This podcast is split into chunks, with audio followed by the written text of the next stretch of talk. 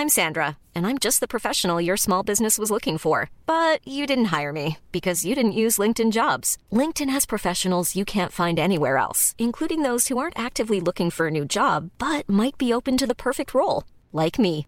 In a given month, over 70% of LinkedIn users don't visit other leading job sites. So if you're not looking on LinkedIn, you'll miss out on great candidates like Sandra. Start hiring professionals like a professional. Post your free job on linkedin.com/people today.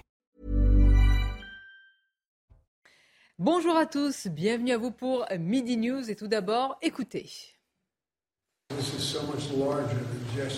Le combat est beaucoup plus grand que juste celui de l'Ukraine.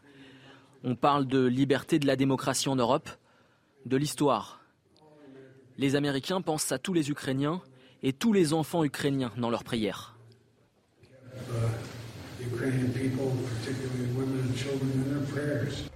Une visite surprise à Kiev, celle du président américain Joe Biden. Il affirme que l'Ukraine est toujours debout et annonce de nouvelles sanctions contre la Russie cette semaine, ainsi que la livraison d'armes à venir. Nous en parlerons évidemment avec nos invités. Autre actualité, on revient en France. Il n'y a plus une, ni même deux, mais trois enquêtes autour de Pierre Palmade. On s'intéressera ce midi à l'état de santé des victimes d'abord, surtout et avant tout, à la justice face au cas Palmade. Est-il injusticiable comme un autre et au délit d'homicide routier? Affichage politique ou vraie mesure? Voilà pour les thèmes. Et tout d'abord le journal. Bonjour à vous, Simon.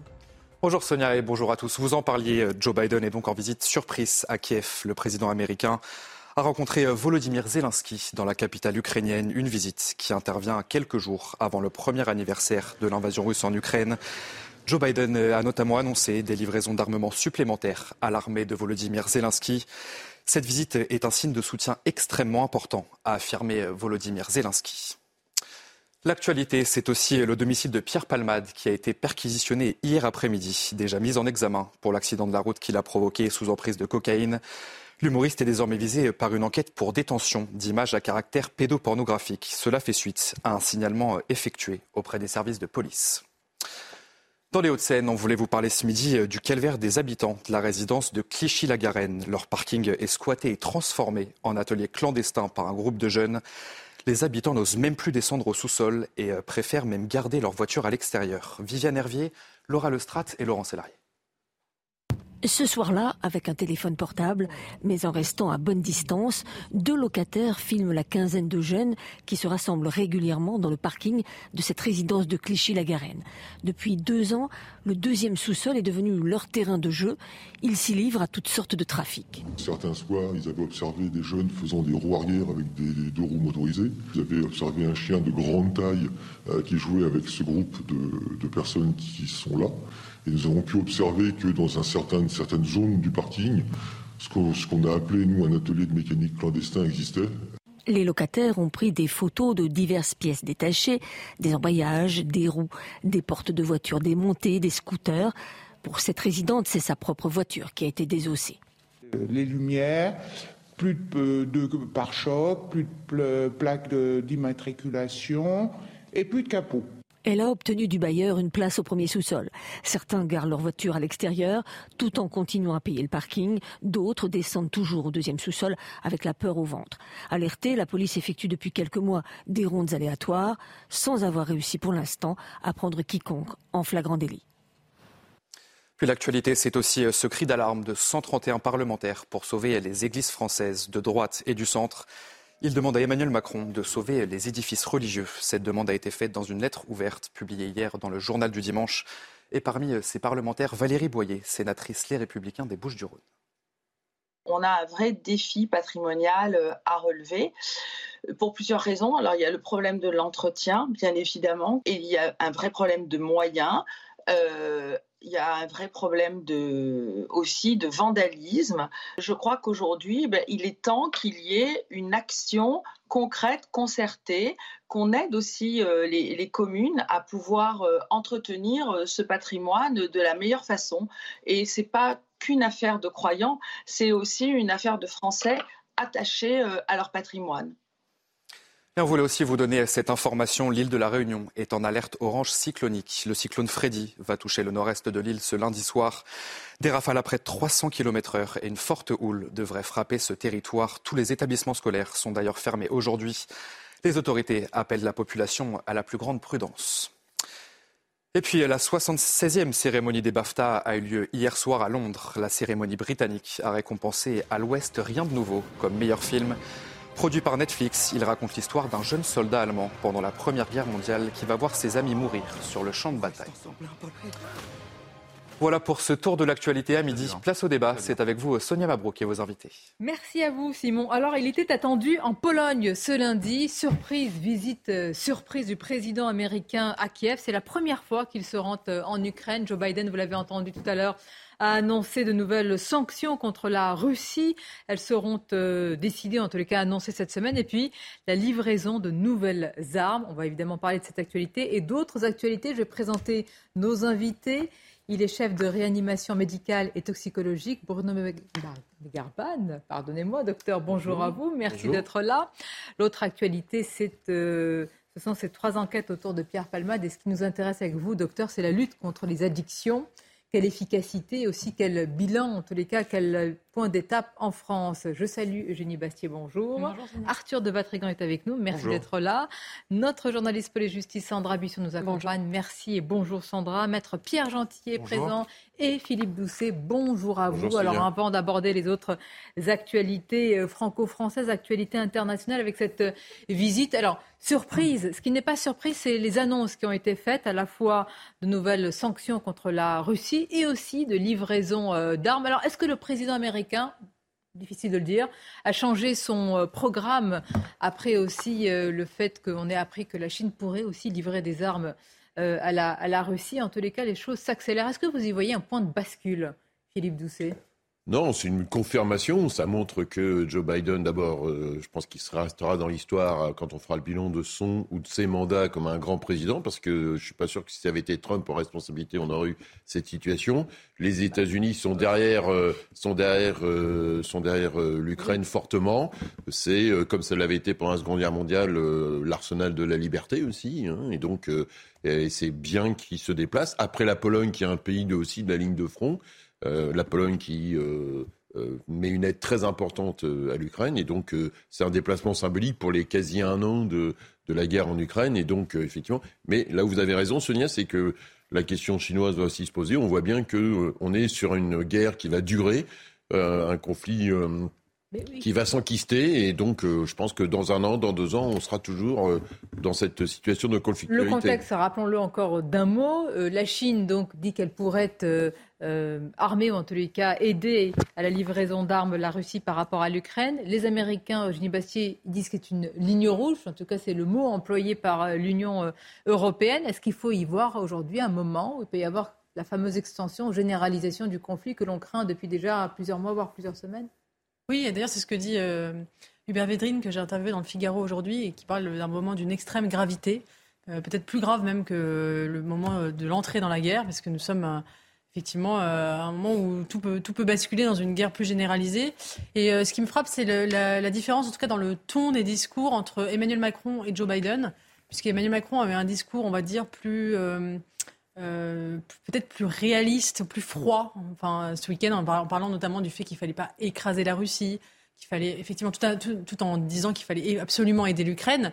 Euh, n'était pas dans un discours civilisationnel comme l'est euh, Joe Biden, c'est-à-dire un discours les démocraties, euh, enfin comme si la, guerre en Ukraine était un enjeu de, civilisation, une guerre des démocraties contre les autoritarismes. Je remarque juste que Emmanuel Macron n'est pas dans ce discours-là.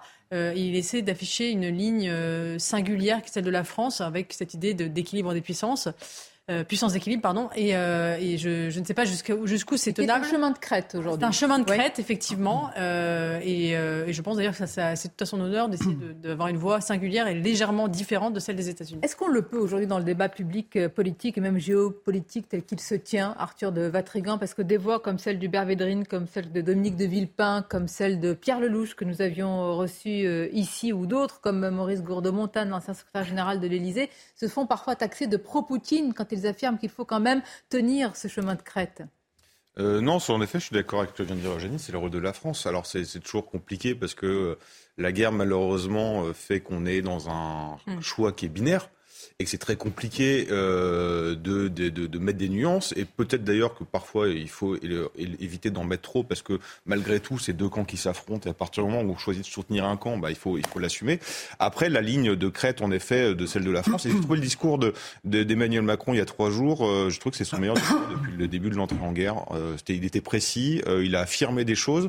Euh, on ne connaît toujours pas les objectifs de guerre finaux, mais ça, heureusement qu'ils ne diffusent pas au grand public, hein, parce que sinon la diplomatie qu'il souhaite toujours maintenir ne fonctionnerait plus. Mais en tout cas, d'expliquer que oui, on soutient l'Ukraine parce qu'il y a une rupture, euh, voilà, tout simplement, il y a une invasion et qu'au partir du moment où, il y a des droits internationaux qui ne sont plus respectés et qu'on défend une souveraineté, on ne peut pas ne pas les soutenir. mais par contre, voilà, ce qu'il dit, c'est, il a dit deux choses intéressantes. Un, on n'écrase pas Poutine. Et deux, il a dit surtout qu'il ne, qu'il pensait même que remplacer Poutine pourrait être pire. Très bien. Mais expliquez aux téléspectateurs et à nous-mêmes euh, qui vous écoutons avec intérêt, Pierre Gentier, je vous pose la question. Quelle est la nuance? Quelle est la différence? On n'écrase pas Poutine, mais par exemple, Joe Biden continue euh, d'annoncer des, des armes qui ont pour objectif quand même de, d'entraîner la défaite. Euh, d'entraîner la défaite. le retrait la différence, c'est pas la Russie. Pas d'humiliation. Défendre ou défendre le territoire ukrainien. Et depuis le début, c'est ça, c'est de dire on repousse. En tout cas, la stratégie de, de, Macron, c'est de, on dit et alors Biden après, on, on connaît l'habillage américain, les valeurs, tout ça. D'ailleurs, comme Poutine fait le même discours, mais la, la, la, la limite, c'est la démocratie, l'autre côté, c'est une dictature. C'est une petite différence quand même. Non, mais lui aussi. C'est pas le même discours inversé. D'un côté, c'est la démocratie, des valeurs. c'est la question euh, de l'autoritarisme. Il y a quand même bien, s'il y a bien cette ligne de front, le bien contre Russie, le mal, Iran, Chine, Chine, bah, il y a quand même un. C'est pas le bien et le mal, c'est la démocratie contre contre les dictatures. C'est quand même ça. Et le discours de Poutine, effectivement, qui va sur des valeurs morales. Mmh. Maintenant, euh, la question de la ligne de crête, c'est-à-dire euh, quand est-ce qu'on on passera à un stade, je dirais, plus plus dangereux? Euh, il faut bah. quand même voir que. Non, mais parce qu'il faut quand même voir l'évolution. C'est-à-dire qu'au tout départ, euh, moi, j'ai de sérieux doutes, si vous voulez, sur notre capacité. non, non, non, non, non, rassurez-vous, je peux faire l'histoire. Non, non, c'est pas que je me sois rassuré. J'ai déjà fait assez. Mais ce que je dis, c'est, regardez, au départ, on nous disait, on livre juste des vivres. Après, c'était des armes défensives. Concept assez amusant d'ailleurs, parce que bon, des armes défensives, c'est enfin, fait pour tuer, donc bon, voilà quoi. Euh, ensuite, on nous annonce des chars légers. Là, les Anglais nous parlent potentiellement de livrer des avions. Euh, c'est quoi la suite? C'est des missiles à longue portée. Donc, euh, si vous voulez, ça va être un bah, petit peu compliqué. La suite, c'est de continuer à défendre le territoire ukrainien. Oui, mais le problème, le problème, le problème, c'est qu'est-ce qui se passe demain Qu'est-ce qui se passera demain si les Ukrainiens veulent aller plus loin? Est-ce qu'on pourra leur dire non? Qu'est-ce qui ah se passera demain si les Américains appuient ça? Nous, on fera quoi, nous petits Français? Nous, en ayant été en permanence dans cet engrenage. Mais le problème, c'est que depuis le début, nous suivons les Américains. Il y a une différence, pardon, il y a une différence entre dire, c'est pas parce qu'on s'aligne sur une position américaine au temps présent qu'on va s'aligner perpétuellement. Je rappelle le discours de De Gaulle en 60 à Berlin, qui s'aligne contre les soviétiques sur le RSS et qui, six ans après, sort du commandement d'accord avec vous, mais c'est le général de Gaulle à l'époque. Aujourd'hui, c'est Macron. D'accord, mais sauf que et les Américains. Bah, ce sujet-là, toujours été il y a toujours un agresseur. Ce n'est pas parce qu'on est sur la ligne américaine aujourd'hui qu'on sera sur la ligne américaine perpétuelle. Bah, d'abord, c'est pas la ligne américaine. Pardon, c'est pas la ligne américaine, c'est la ligne de défense d'un État souverain qui a été agressé euh, par la Russie. Mais ça, mais ça, c'est un discours d'opportunité. Non, c'est pas. On ne tient pas ce discours pour l'Arménie, par exemple. Euh, L'Union européenne n'a pas ce discours vis-à-vis de l'Azerbaïdjan. Nous n'adoptons pas de sanctions vis-à-vis de. On n'a pas de frontière avec la Russie morale. Mais je ne prends pas une position morale, je prends une position politique. Voilà, derrière, moi je suis là pour qu'on défende la démocratie et qu'on défende la souveraineté d'un pays face à un État agresseur. Nous défendons des intérêts qui ne sont pas bah, Ça, c'est ce que vous pensez. Moi, je pense qu'on a une vraie bataille pour la démocratie. On est très calme, Sonia.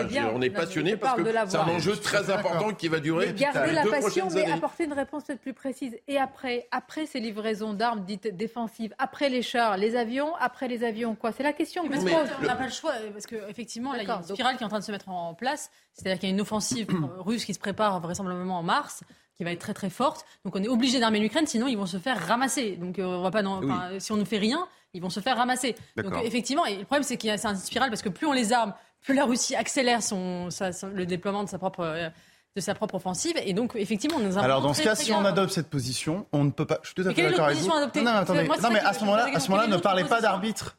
Ne parlez pas de position de neutralité. Nous sommes pieds et poings liés dans ce conflit. oui, mais non, non, de neutralité. Elle n'a pas la même tonalité. On a une position intermédiaire à celle des Américains. Nous avons une position qui est peut-être un peu plus nuancée, mais qui est à la remorque. Emmanuel Macron essaye de sauver un lien avec la Russie pour l'après.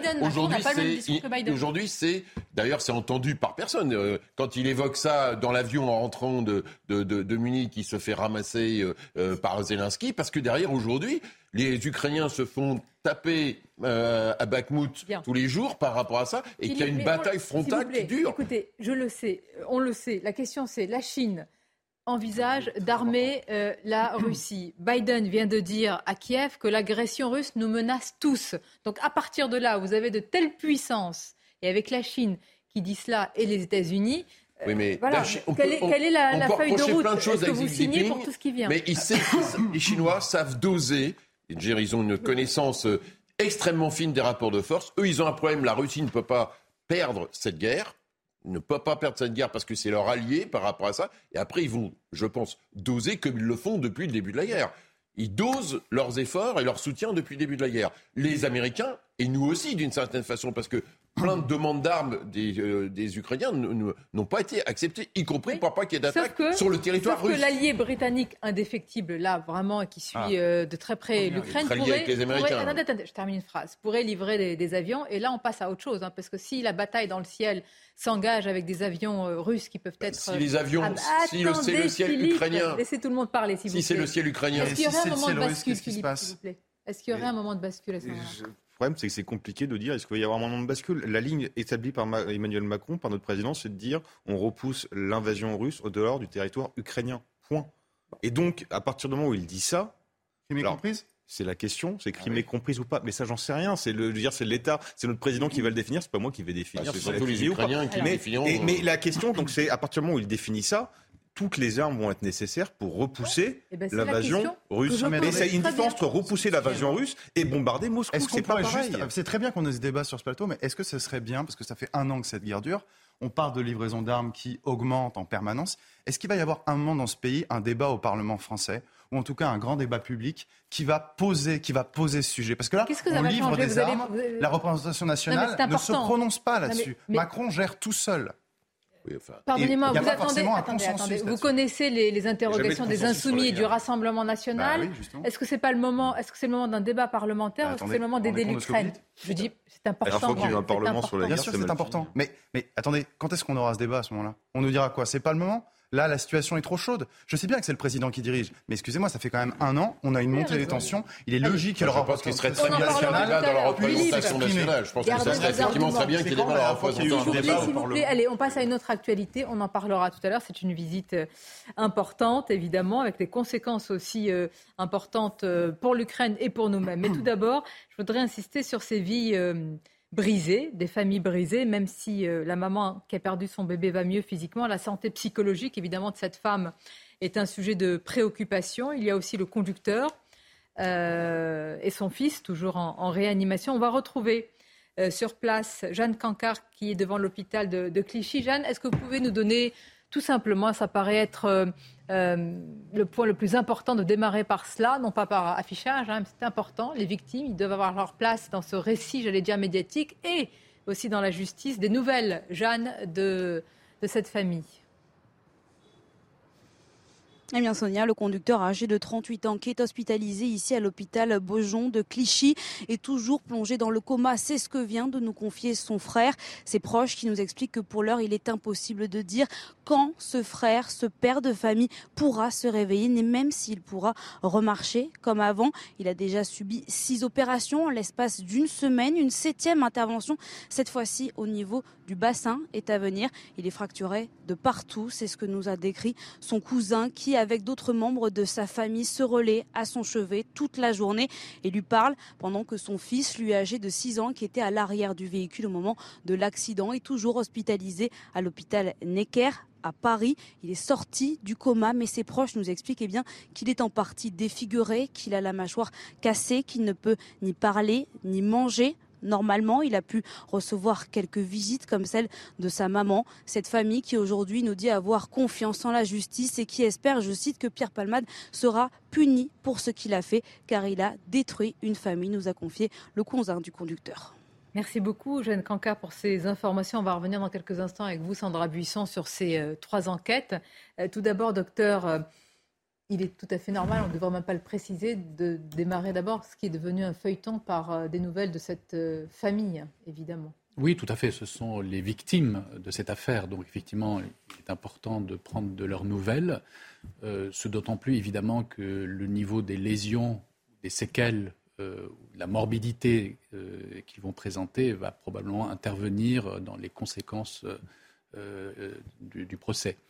Donc malheureusement, on voit que du moins le monsieur qui est toujours en réanimation, donc qui est sous ventilation artificielle, est dans une situation relativement grave. Son pronostic est engagé du fait de son maintien sous ventilation mécanique. Le but, en fait, est essentiellement de permettre des traitements, puisque manifestement, il a euh, des interventions répétées avec probablement des douleurs euh, très importantes. Et puis peut-être qu'il doit rester immobilisé. Il y a peut-être aussi des problèmes respiratoires consécutifs à cette immobilité. Et puis évidemment, on ne sait pas le niveau euh, de sa commotion cérébrale de son traumatisme crânien. Donc tous ces points font que malheureusement son pronostic est encore en jeu. Tout cela intervient alors qu'il y a maintenant trois enquêtes, euh, Sandra euh, Buisson. Non, j'allais dire une enquête dans l'enquête, non, il y a trois enquêtes, avec hier aussi une perquisition au domicile parisien de Pierre Palmade après un signalement d'un homme qui affirme avoir la preuve du visionnage d'images pédopornographiques. C'est une enquête pour le moment. Alors c'est une enquête et, en fait il ne dit pas qu'il a la preuve euh, justement. Euh, euh, c'est ce qui étonne dans, cette démarche. Alors nos sources nous invitent à, la prudence sur les faits dénoncés et sur le timing de cette dénonciation puisque cet homme a appelé le 17 donc police secours ce samedi. Euh, juste après effectivement toutes ces journées consacrées à, euh, cet accident dans lequel euh, Pierre Palmade est, impliqué. cet homme appelle pour dire qu'il existe des vidéos où on verrait Pierre Palmade en train de regarder des images pornographiques impliquant des mineurs. Cet homme, il a été longuement interrogé ce week-end par les enquêteurs de la brigade de la protection des, mineurs. Il n'a pas ces vidéos en sa possession. Il n'est donc pas capable de prouver ce qu'il dénonce. Donc une perquisition, effectivement, a eu lieu hier avec saisie de, tout le matériel informatique. L'objectif, c'est de voir si Pierre Palmade détenait des images à caractère pédopornographique, s'il en consultait euh, parfois, souvent, fréquemment, euh, ce qui pourrait être pénalement répréhensible. Ce qui est terrible, les mots sont difficiles à choisir, c'est que de cette affaire, il y a, cette affaire plus largement, non pas des leçons, mais en tous les cas des fils dans l'actualité qui sont qu'on peut dérouler, puisqu'il y a un aspect politique. On va en parler avec le ministre de l'Intérieur.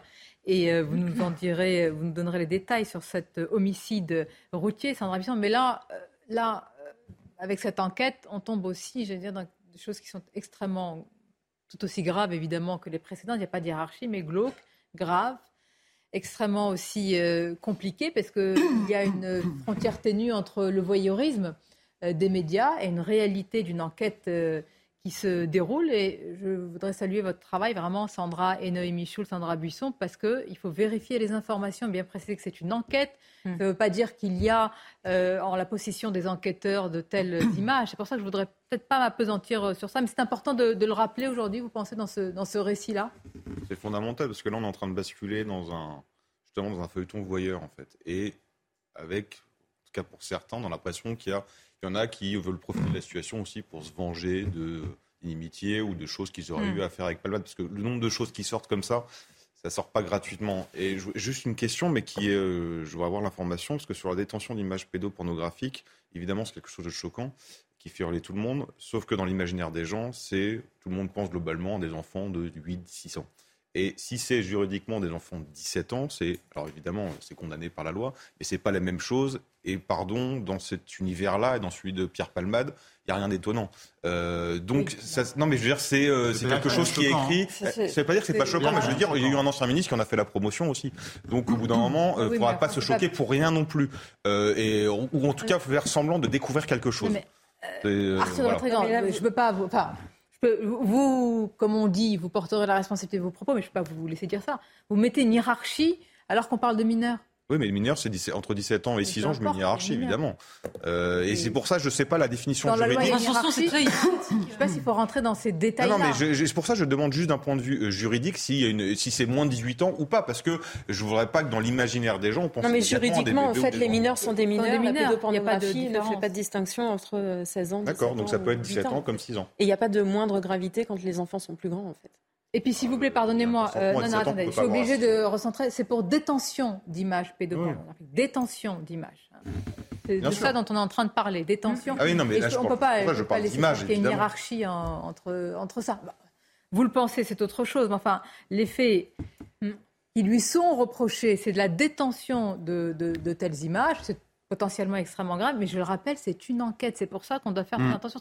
En, en réalité, nous ne savons qu'une seule chose, qu'il y a une perquisition qu'il y a eu des affaires qui ont probablement été euh, emportées et qu'il y a eu cet individu, je ne sais pas s'il a été auditionné, mais qui dit qu'il a des informations. Voilà ce qu'il y a.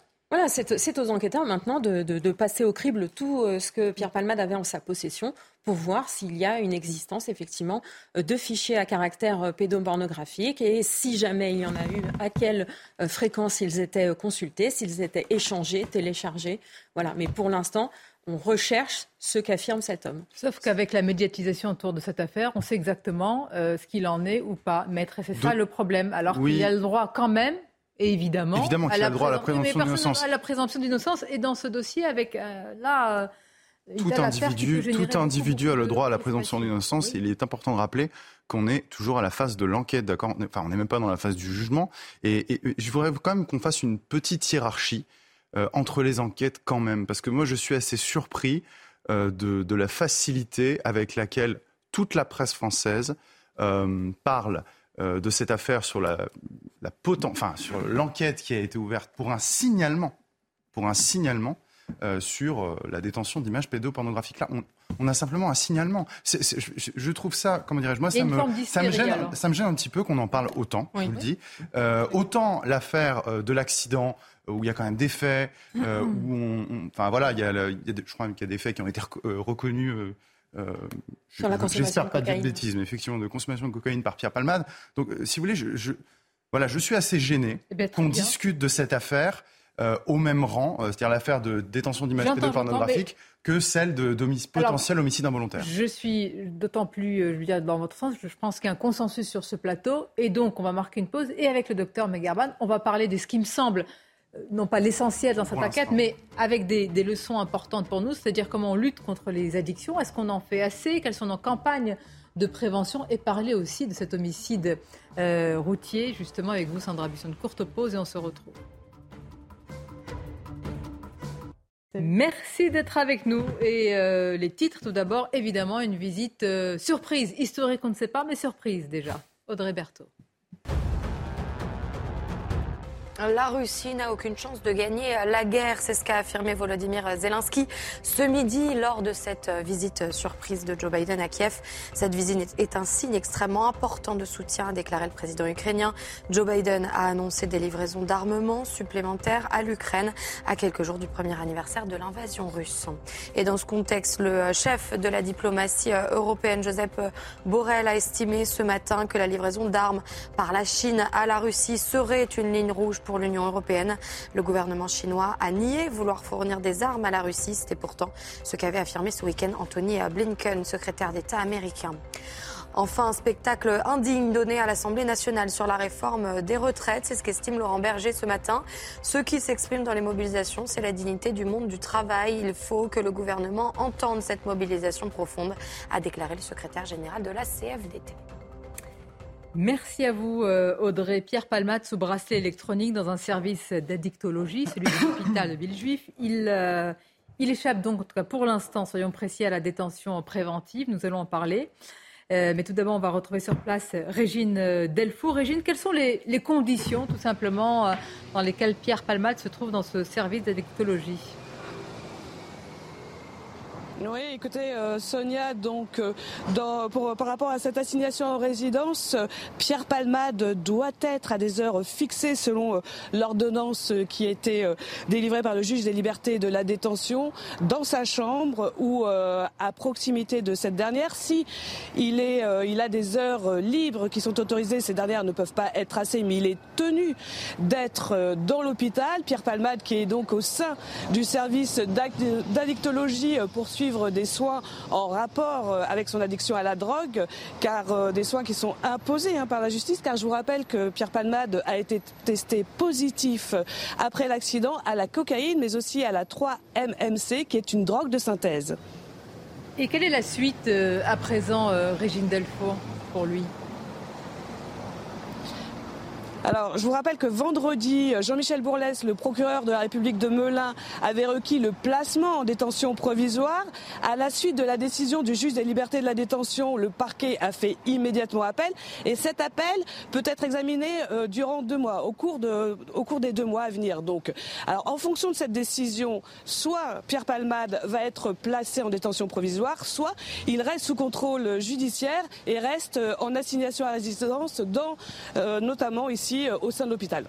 Merci beaucoup Régine pour toutes ces informations. Le, parquet de Melun, le, procureur euh, Sandra Buisson, voulait que Pierre Palmade euh, aille en prison et c'est le juge des libertés qui a souhaité une détention, comme on dit, hors les murs, une assignation à résidence sous bracelet électronique. Pour vous écouter très souvent, je crois savoir que la détention provisoire dans ce genre de, de cas, de délit routier, et quand même, même si c'est un accident très grave, est une exception.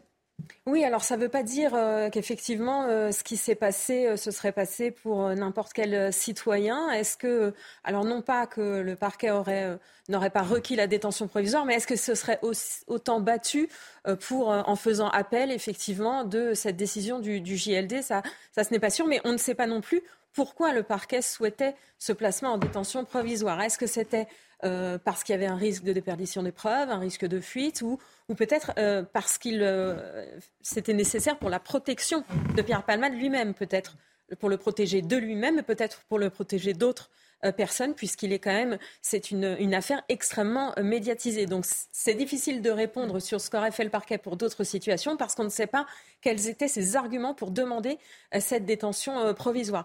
Il faut aussi expliquer aux gens qu'effectivement, il n'est pas en, en, prison, mais la mesure qui, qui, qui lui est appliquée est une mesure de privation de liberté. Ça veut dire que si un jour il y avait un procès et qu'il était condamné à de la prison, eh bien, le temps qu'il va effectuer euh, sous arceuse, sous assignation à résidence euh, avec bracelet électronique, serait décompté euh, de sa peine. Donc ça veut dire que là, il n'est pas libre de ses mouvements. Il a des horaires, il ne peut pas sortir sauf exception. Ça, c'est fixé par le JLD. Alors effectivement, ça va être remis en discussion au cours de cet appel qui a été fait par, par le parquet, qui sera fait sous deux mois.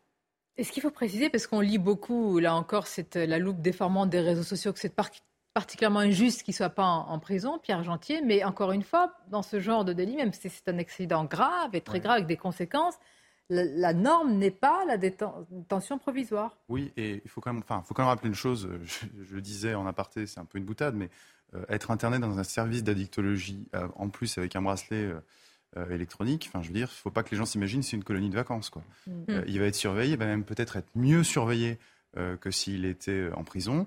ça peut aussi faire écho à autre chose qui n'a pas été évoquée, mais une potentielle tentative de suicide. là, il sera, vraiment, là il sera vraiment suivi. C'est aussi le protéger lui-même pour qu'effectivement, il puisse, il puisse aussi être, être jugé.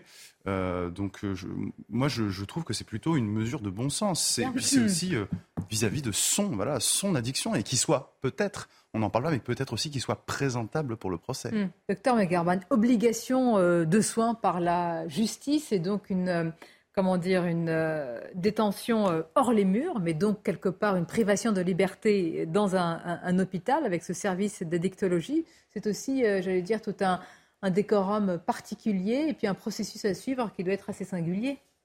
Oui, vous avez raison. Donc effectivement, la loi, en fait, euh, euh, euh, permet à la justice de faire ce qu'on appelle une injonction thérapeutique, c'est-à-dire lorsqu'un consommateur de drogue est, identifié, eh bien, en théorie, la loi est relativement répressive. Soit il doit aller en prison, soit il doit subir une cure de désintoxication euh, sous contrôle de la justice. Mais on sait évidemment que la loi répressive, qui date déjà depuis une cinquantaine d'années, n'est pas mise en application. Donc, de fait, les personnes qui détiennent une quantité euh, relative à leur propre consommation ou qui sont reconnues comme des consommateurs ne sont pas poursuivies, même si évidemment la consommation de drogue est interdite.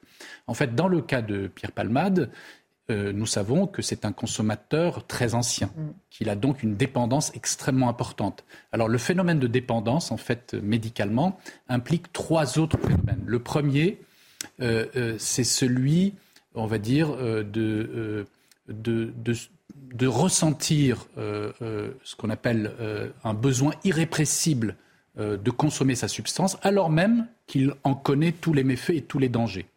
Le deuxième, c'est ce qu'on appelle la tolérance, c'est-à-dire d'être amené à consommer des quantités extrêmement importantes qui, chez une autre personne, seraient totalement nuisibles. Et puis enfin, et c'est ça le problème, c'est l'arrêt brutal de la consommation, eh bien, entraîne un sevrage. Un sevrage qui parfois est extrêmement euh, euh, physiquement difficile à supporter, euh, qui peut même être parfois aussi dur qu'une overdose.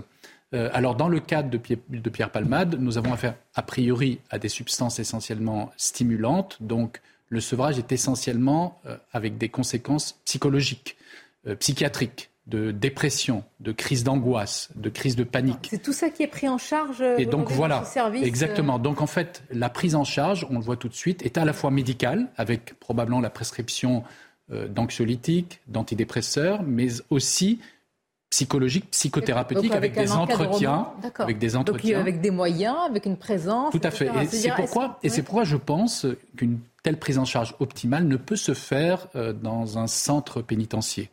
Euh, même si évidemment on pourrait l'envisager, mais elle serait moins bonne. Et donc moi je pense que il vaut mieux un Pierre Palmade qui arrive le jour de son procès, on va dire guéri de ses addictions et capable d'assumer ses responsabilités et donc effectivement de recevoir les sanctions euh, qui lui sont dues. À l'inverse, euh, voir Pierre Palmade arriver dépendant encore de, de ces médicaments, voire peut-être euh, en très mauvais état de santé, serait moins bon pour le procès. On l'entend parfaitement. C'est vrai pour, je ne veux pas faire l'opposition entre quelqu'un qui est connu et le Kidam, mais est-ce que le Kidam bénéficie de tout oui, tout à fait. C'est ça que de ce processus. C'est ça qu'on ne sait pas. Mais évidemment, une personne qui est mise en prison et qui développe un problème de sevrage, qui a des problèmes d'addiction mal contrôlés, doit être transférée dans un service hospitalier. Par exemple, mmh. euh, chez nous, en réanimation, nous avons très régulièrement des personnes qui viennent de prison parce qu'elles ont développé un problème de santé que l'on ne peut traiter dans une infirmerie ou dans un hôpital sous contrôle de la justice. Et donc la personne est dans sa chambre avec des gardiens à sa porte. Et donc cette personne bénéficie d'un centre de traitement. Car on voit bien que certaines prises en charge sont extrêmement spécialisées. Et je crois que dans le cas d'une polyaddiction aussi ancienne, avec peut-être une euh, euh, psychopathie sous-jacente, avec des problèmes psychiatriques, avec aussi, et on n'en parle pas, une addiction à l'alcool. Et, effectivement, l'alcoolisme chronique est extrêmement difficile à sevrer. On voit qu'il y a beaucoup de problèmes euh, qui font qu'une prise en charge dans une infirmerie de prison est probablement impossible. Ça paraît être de bon sens. Encore faut-il avoir en France les moyens pour euh, répondre, j'allais dire, à tous ceux qui se trouvent dans ce cas-là, et ils sont nombreux. Bastien. Oui, moi, je, moi j'avoue, je suis un peu mal à l'aise euh, par rapport à la tournure médiatique que prend cette affaire Palmade et la place qu'elle prend dans l'espace médiatique, parce qu'effectivement, euh, euh, il y a quelque chose d'universel. Hein. La roche tarpéienne est proche du Capitole. Quand une star, hein, quelqu'un de connu, commet, enfin, est partie prenante d'un drame comme ça, évidemment, il y a un effet de foule et de lynchage, etc. Euh, et évidemment, c'est absolument abominable ce qu'il a fait, mais je trouve que là, ça prend une place absolument. Lynchage? Bah, oui, Lynchage, oui, il y a un côté. Non, mais il est responsable, absolument. Je veux absolument pas l'atténuer de quoi, quelque manière ce qu'il a fait, effectivement. Mais on voit, il y a aussi une forme de oui, il y a ça fascine, euh, il y, a, quelque chose dont on en rajoute. Là, je, voyais sur une chaîne concurrente de télévision, on a invité l'un de ses ex à témoigner contre lui. Euh, il y a une espèce de racolage médiatique pour, pardon, moi me gêne et c'est pas du tout parce que je veux atténuer sa responsabilité. Vous faites la même remarque par rapport à l'espace politique où un ministre décide en fonction d'un fait divers puisque bah, Oui, moi ça me dérange quand c'était Nicolas Sarkozy qui ah bah, faisait un fait divers, une loi. Donc, ça me dérange d'autant plus. Oui, ça me dérange. après, on peut, on peut débattre du bien fondé ou pas de ce que propose M. Darmanin. Euh, et peut-être que c'est une très bonne proposition. Mais c'est vrai que réagir comme ça à un drame par une loi, c'est ce qu'a fait longtemps Nicolas Sarkozy. Je trouve ça un peu Euh, pas, apporter une nuance. Il y a évidemment l'aspect euh, célébrité qui joue, mais pardonnez-moi, quand il y a eu des faits divers qui ont entraîné beaucoup, beaucoup d'émotions, ça devient de fait. et des questions politiques, mais pardon, mais sociétales. Je peux vous citer, pardonnez-moi, ça n'a rien à voir, c'est d'autres, d'autres univers. Euh, la petite Lola avec ce qui s'est passé, ou sous Nicolas Sarkozy, quand il y avait eu la joggeuse qui avait été tuée, euh, c'était matin, midi et soir des débats et avec des enseignements politiques. Oui, mais je veux bien. Hein, quand... Mais là, là, quand on parlait de l'affaire Lola et de la joggeuse, c'était pas des gens connus. Là, si on en parle, non, mais là, si on en parle, c'est parce que la personne est connue. C'est quand même différent. Non. On en parle pas seulement. Il y a deux aspects. Si on en parle autant, on en parle autant. C'était juste un homme sous cocaïne qui aurait tué, qui aurait fait un accident de voiture, on en parlerait, mais pas autant. Vous parlez pas de ça. Vous parlez du fait qu'on en parle ou du fait que Gérald Darmanin veuille une loi? Ah non, je parlais du fait qu'on en parle. Ah, le fait qu'on en parle. Je pense qu'il y a autre chose. Il y a aussi le caractère immoral de tout ça et très glauque en qui attire peut-être aussi la curiosité des Français. Mais si c'était hein. une personne non connue qui avait fait ça, Philippe, Philippe, on parlerait pas autant. Je vais préciser deux choses. Tandis que l'affaire Lola, euh, excusez-moi, la personne n'était pas connue. Qui... Non, mais vous prenez l'exemple de Nicolas Sarkozy. Je parle de l'argument de la célébrité. Rappelez-vous, quand il y avait eu cette euh, joggeuse, c'était terrible, qui était partie faire un jogging, vous vous en souvenez, dans une forêt, et qui avait disparu. Et Nicolas Sarkozy avait annoncé ensuite Enfin, il y avait eu euh, une réaction juste après euh, politique et on en avait parlé pendant des jours et des jours. Ça, c'est pas le caractère de célébrité. Il y, a deux niveaux. Il y a deux niveaux dans cette affaire-là. On, on, va peut-être aborder le niveau politique. On va le faire. Là, quand il y a eu cet accident grave, on voit bien aussi, on l'a dit sur ce plateau, la sensibilité à l'insécurité routière, euh, à la drogue, consommation de drogue. Ça, c'est une chose. Dans, la voiture, on aurait pu être tous. C'est aussi pour ça, d'ailleurs, ça a marqué parce qu'une route départementale, il y a des millions de Français qui en prennent tous les jours, un vendredi soir, et donc tout le monde s'est senti dans cette affaire-là. Donc ça qu'on en parle, on en a parlé ici et c'est normal.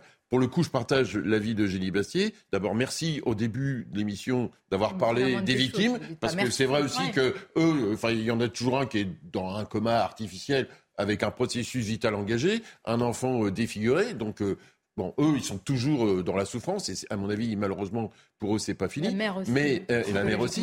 Et, mais de l'autre côté, là, ce qui se passe, il y a effectivement, vous l'avez dit vous un aspect glauque qu'on est en train de, de, suivre une espèce de descente aux enfers d'un individu. Et effectivement, il y a un peu un côté. Et c'est vrai que moi, je suis pas à l'aise non plus sur. Euh, voilà, bah, il y a des vedettes. À partir du moment. Non, non, mais je je, je, je, défends pas un avis. À partir du moment où le ministre de l'Intérieur, je vous écouterai dans quelques instants les réactions de la mère de euh, Antoine Aleno qui est ce garçon mmh. qui a été euh, tué par un chauffard délinquant oh, qui est cuisinier lui-même comme son père. Et vous, vous allez entendre ce qu'elle va dire sur justement ce délit, la manière dont, par exemple, même les politiques publiques ne s'occupent pas ensuite des victimes et des familles des victimes. Pardonnez-moi, nous, euh, à moins d'avoir, malheureusement, je le souhaite à personne, quelqu'un dans sa famille qui subit cela, vous ne savez pas comment ça se passe. Vous ne savez pas? Vous ne savez pas? Est-ce que vous non Vous ne savez pas s'il y a un suivi des familles des Sonia, eh ben, il y a deux choses. Il y a l'histoire de, de la... Je termine une phrase. À l'aune, malheureusement, de ces faits divers, on l'apprend, on en parle, et peut-être, je ne dis pas grâce, peut-être que ça peut être salvateur. il y a deux choses. Qu'après, on ait un débat sur quelle politique publique suite à ces accidents, c'est une chose, mais derrière, la difficulté, la, la, la, difficulté de, l'aspect glauque de, c'est pas la même chose. C'est vraiment un travers de nos sociétés modernes, et malheureusement, euh, il, est, euh, pas ancien. Je, me souviens d'un article qui a été écrit dans les années 60 par un très grand professeur de droit, le doyen Carbonnier, et euh, qui expliquait justement qu'il y avait une tendance de ces politiques. Alors peut-être du fait de l'émergence des médias de masse à faire ce qu'on appelle des lois événements. C'est-à-dire que systématiquement, dès qu'il y a un, dès qu'il y a un fait divers, le politique arrive avec une loi. Ben, justement, mm. c'est-à-dire qu'en fait, il faudrait déjà appliquer les lois mm. telles qu'elles existent aujourd'hui et surtout appliquer les peines de appliquer mais quand les, de familles de victimes vous disent que c'est pas suffisant, on va y venir. Chaque famille voudrait qu'il y ait derrière une loi pour soi, c'est compréhensible, c'est normal. Mais le rôle du législateur, la loi, elle doit être générale et impersonnelle. À l'origine de son fondement, on constate un phénomène de société, on constate un phénomène global et c'est sur ce phénomène global et sur une vue au long terme et pas au court terme, parce que ça c'est le, le, cas euh, aujourd'hui et c'est ça ce qui se passe, qu'on décide de faire une loi. Sinon on fait trop de lois et la loi perd de sa force normative. On va quand même préciser ce dont il s'agit, c'est le délit d'homicide routier tel qu'il a été annoncé par le ministre de l'Intérieur, Gérald Darmanin. On va se poser deux questions. Existe-t-il déjà? Peut-être qu'il a juste euh, un autre nom. Et si ce n'est pas le cas, quelle efficacité surtout? Et vous verrez quand même qu'il y a des familles de victimes qui réclament cela et pour qui même un changement de nom est important dans la psychologie. Et ça, on ne peut pas nous le euh, balayer d'un revers de main. Le sujet de Célia Judas. L'homicide routier, une nouvelle dénomination mais pour les mêmes sanctions. Lorsqu'une personne provoque un accident mortel sur la route, elle est poursuivie pour homicide involontaire et risque 5 ans d'emprisonnement. Le double en cas de consommation d'alcool ou de stupéfiants. Pour cet avocat, l'homicide routier n'a donc aucun intérêt. Peut-être tout son sens uniquement si l'on change euh, de catégorie d'infraction, c'est-à-dire si l'on passe du délit à la sphère criminelle, c'est-à-dire que euh, l'on euh, réserve au cours d'assises le fait de juger des homicides involontaires avec deux circonstances aggravantes.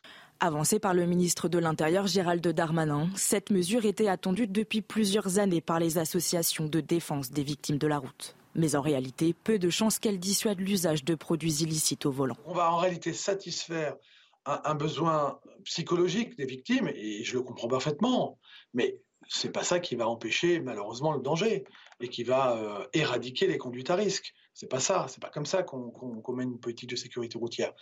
L'an dernier, parmi les 800 000 contrôles routiers réalisés contre la drogue, 16% se sont avérés positifs. Concernant l'alcool, ce sont 3% des contrôles qui se sont révélés positifs. Alors, s'il vous plaît, les précisions. D'abord, Sandra Buisson. Le délit euh, d'homicide routier, il existe ou pas?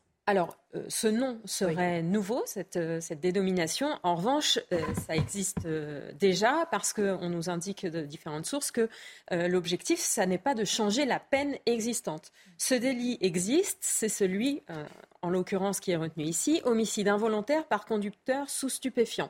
Il fait encourir 7 ans de prison et 100 000 euros d'amende. Si une deuxième circonstance aggravante s'ajoute, par exemple l'excès de vitesse, vous risquez 10 ans et 150 000 euros d'amende. L'homicide routier serait la nouvelle dénomination de ce délit.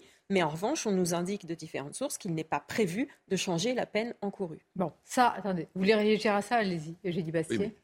Non, non, euh, non, non, je veux pas. Non, non, attends, Philippe, Philippe, une seconde, pas tous en même temps, parce que je veux que ce soit précis entre ce délit d'homicide routier et ensuite ce qui se passe pour le permis et le retrait des deux. Non, mais laissez, je laisse. Alors, très bien. Alors, poursuivez. Alors, l'autre volet. Pardon, Philippe, je reviens vers Alors, ça, c'est sur le plan judiciaire. Donc, quand vous avez une enquête judiciaire euh, sur, sur le point d'un homicide involontaire, hein. donc quand quelqu'un euh, est décédé.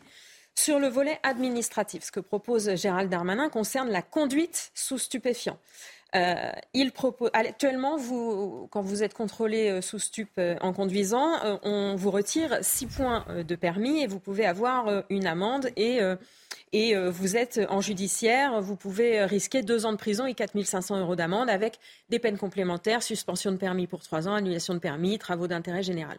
Ce que propose Gérald Darmanin, c'est que quand vous êtes contrôlé avec du stup euh, au volant de votre voiture, ce serait directement 12 points de retiré du permis. Donc concrètement, vous n'avez plus euh, le permis. Et puis, il propose également une visite médicale obligatoire pour tout consommateur avéré de drogue pour savoir s'il serait ensuite autorisé à conduire s'il se soigne. Voilà ce qu'il propose mais sur le plan administratif. Je parlerai ensuite de la sémantique, c'est-à-dire Gérald Darmanin veut enlever le mot homicide involontaire car il trouve que c'est insupportable pour les victimes. C'est pas anodin. Et c'est ce que demandent d'ailleurs certaines familles de victimes. Je voulais faire un petit commentaire. Donc en fait, depuis maintenant une dizaine d'années, on voit se développer ce que l'on appelle les nouvelles substances psychoactives ou NPS, c'est-à-dire en fait des drogues de synthèse qui miment les drogues classiques, c'est-à-dire euh, l'héroïne, la cocaïne, le cannabis, les amphétamines. Alors le problème évidemment qui, qui est lié à ça, c'est que ces substances ont d'ailleurs connu au départ du succès parce qu'elles ne sont pas dépistées par les tests habituels. Et donc effectivement, au bord de la route, avec des tests simples colorimétriques, il est très difficile d'identifier toute la palette euh, de ces fameuses substances. Et aujourd'hui, il y en a plus de 1000 qui circulent. D'ailleurs, dès que l'on met au point un test, peut-être pour dépister une de ces substances, eh bien, elle va avoir moins de succès puisqu'elle est identifiée et donc il y a la voisine qui n'est pas identifiée qui va se répandre. En fait, ce sont des substances qui connaissent un cycle de vie comme euh, les téléphones portables. Euh, ça apparaît, ça atteint une apogée, puis ça diminue. Et elles sont sélectionnées sur la base de leurs effets de leur moindre toxicité et surtout de l'addiction qu'elles donnent. Et aujourd'hui, ces substances donnent parfois plus d'addiction que la cocaïne ou l'héroïne. Et donc, effectivement, c'est un vrai problème. Hmm. Euh, et ces substances, il, y en a qui ressemblent au cannabis, et donc elles ne seraient pas détectées. Elles ont pourtant des effets encore plus importants sur le psychisme que le THC. Et puis d'autres ressemblent aux amphétamines, comme euh, les catinones, donc la 3-MMC euh, qui a été, qui a été utilisée par euh, Pierre Palmade, pour vous dire, même la 3-MMC, qui aujourd'hui est la catinone la plus utilisée, commence à diminuer. Il y a la 3-CMC qui est apparue, euh, qui, a encore des effets un tout petit peu différents de celle-ci, et qui semble prendre le pas. Puisque tout le monde veut parler, on va marquer une pause et je vous donne la parole juste après. Moi, je vous poserai une question simple. Quelqu'un qui boit, qui boit, qui prend sa voiture, qui boit, qui boit, qui prend sa voiture un soir, qui tue quelqu'un, c'est un homicide involontaire? Ça vous choque pas? Oui, bah si, mais Alors la semaine dernière, j'ai choqué sur ce plateau. Euh, c'est pas du tout ce qui est visé par le changement de dénomination de Gérald Darmanin. Pour le coup, c'est. Oui, mais alors, la question, ah, elle est La question peut se poser, mais ce que je veux dire, c'est que ça n'est pas ce qu'il vise euh, avec ce nouveau nom euh, proposé. Et si je l'ai posé, c'est voilà, si vous voulez, les, les, conséquences d'un tel fait divers, c'est de se rendre compte de cela aussi, de se poser ce genre de questions. C'était au cœur de l'affaire Alimi aussi. Mais oui, tout. C'était exactement. Une courte pause et on se question qui s'est posée. À tout de suite. Merci d'être avec nous. Euh, restez pour euh, la suite des, débats, surtout pour ces témoignages. Je vous le disais tout à l'heure, la mère d'Antoine Aleno, c'est ce jeune homme cuisinier comme son père qui est décédé percuté par un chauffard, un délinquant. Je voudrais qu'on écoute ce qu'elle dit, notamment euh, sur la prise en charge des politiques publiques et d'autres sujets. Mais tout d'abord, le journal. Rebonjour à vous, cher Simon Guillain. Rebonjour Sonia et bonjour à tous. Joe Biden est donc en visite surprise à Kiev. Le président américain a rencontré Volodymyr Zelensky dans la capitale ukrainienne, une visite qui intervient seulement quelques jours avant le premier anniversaire de l'invasion russe en Ukraine. Joe Biden a notamment annoncé des livraisons d'armements supplémentaires à l'armée ukrainienne et il promet que les États-Unis sont aux côtés du peuple ukrainien.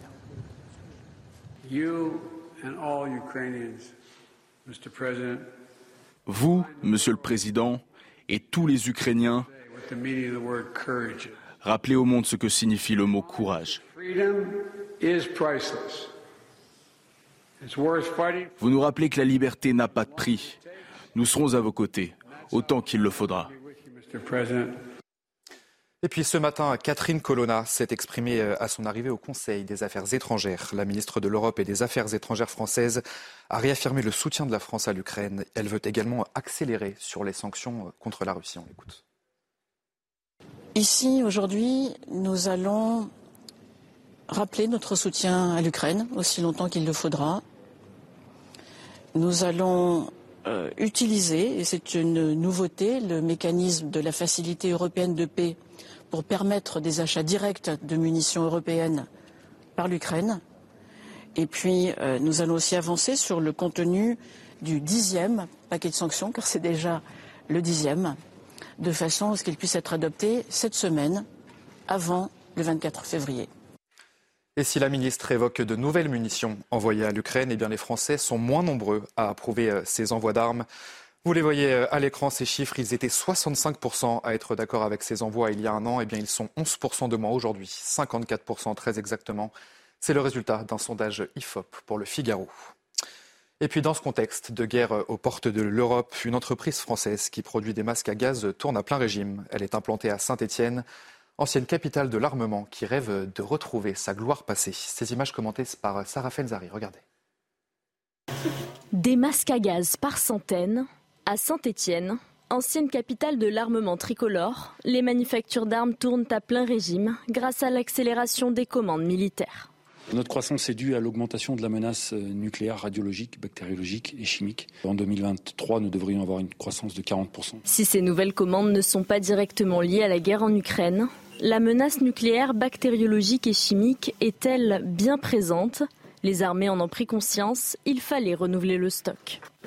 Aujourd'hui, l'entreprise y met au point les nouveaux masques à gaz qui rentreront d'ici la fin de l'année en qualification pour équiper l'armée française. Un long processus respecté à la lettre. Un contrôle visuel et un contrôle à l'aide d'une machine qui vérifie l'étanchéité de ce masque en injectant une pression d'air à l'intérieur voilà, si la pression est bonne, le masque est déclaré OK. Les premières livraisons sont attendues dans 3 ou 4 ans. Et d'ici là, la société du groupe Nexter va ouvrir une deuxième unité de production début avril afin de retrouver sa gloire passée de leader dans l'armement français. Et puis dans la ville de Toul, en Meurthe-et-Moselle, une enquête est en cours après le tournage non autorisé d'un clip du rappeur Joule. 500 personnes se sont rassemblées hier pour cette occasion. Il y a une mise en danger des spectateurs par des rodéos, a protesté le maire de la ville. Quatre personnes ont été placées en garde à vue et je propose justement d'écouter leur avocat.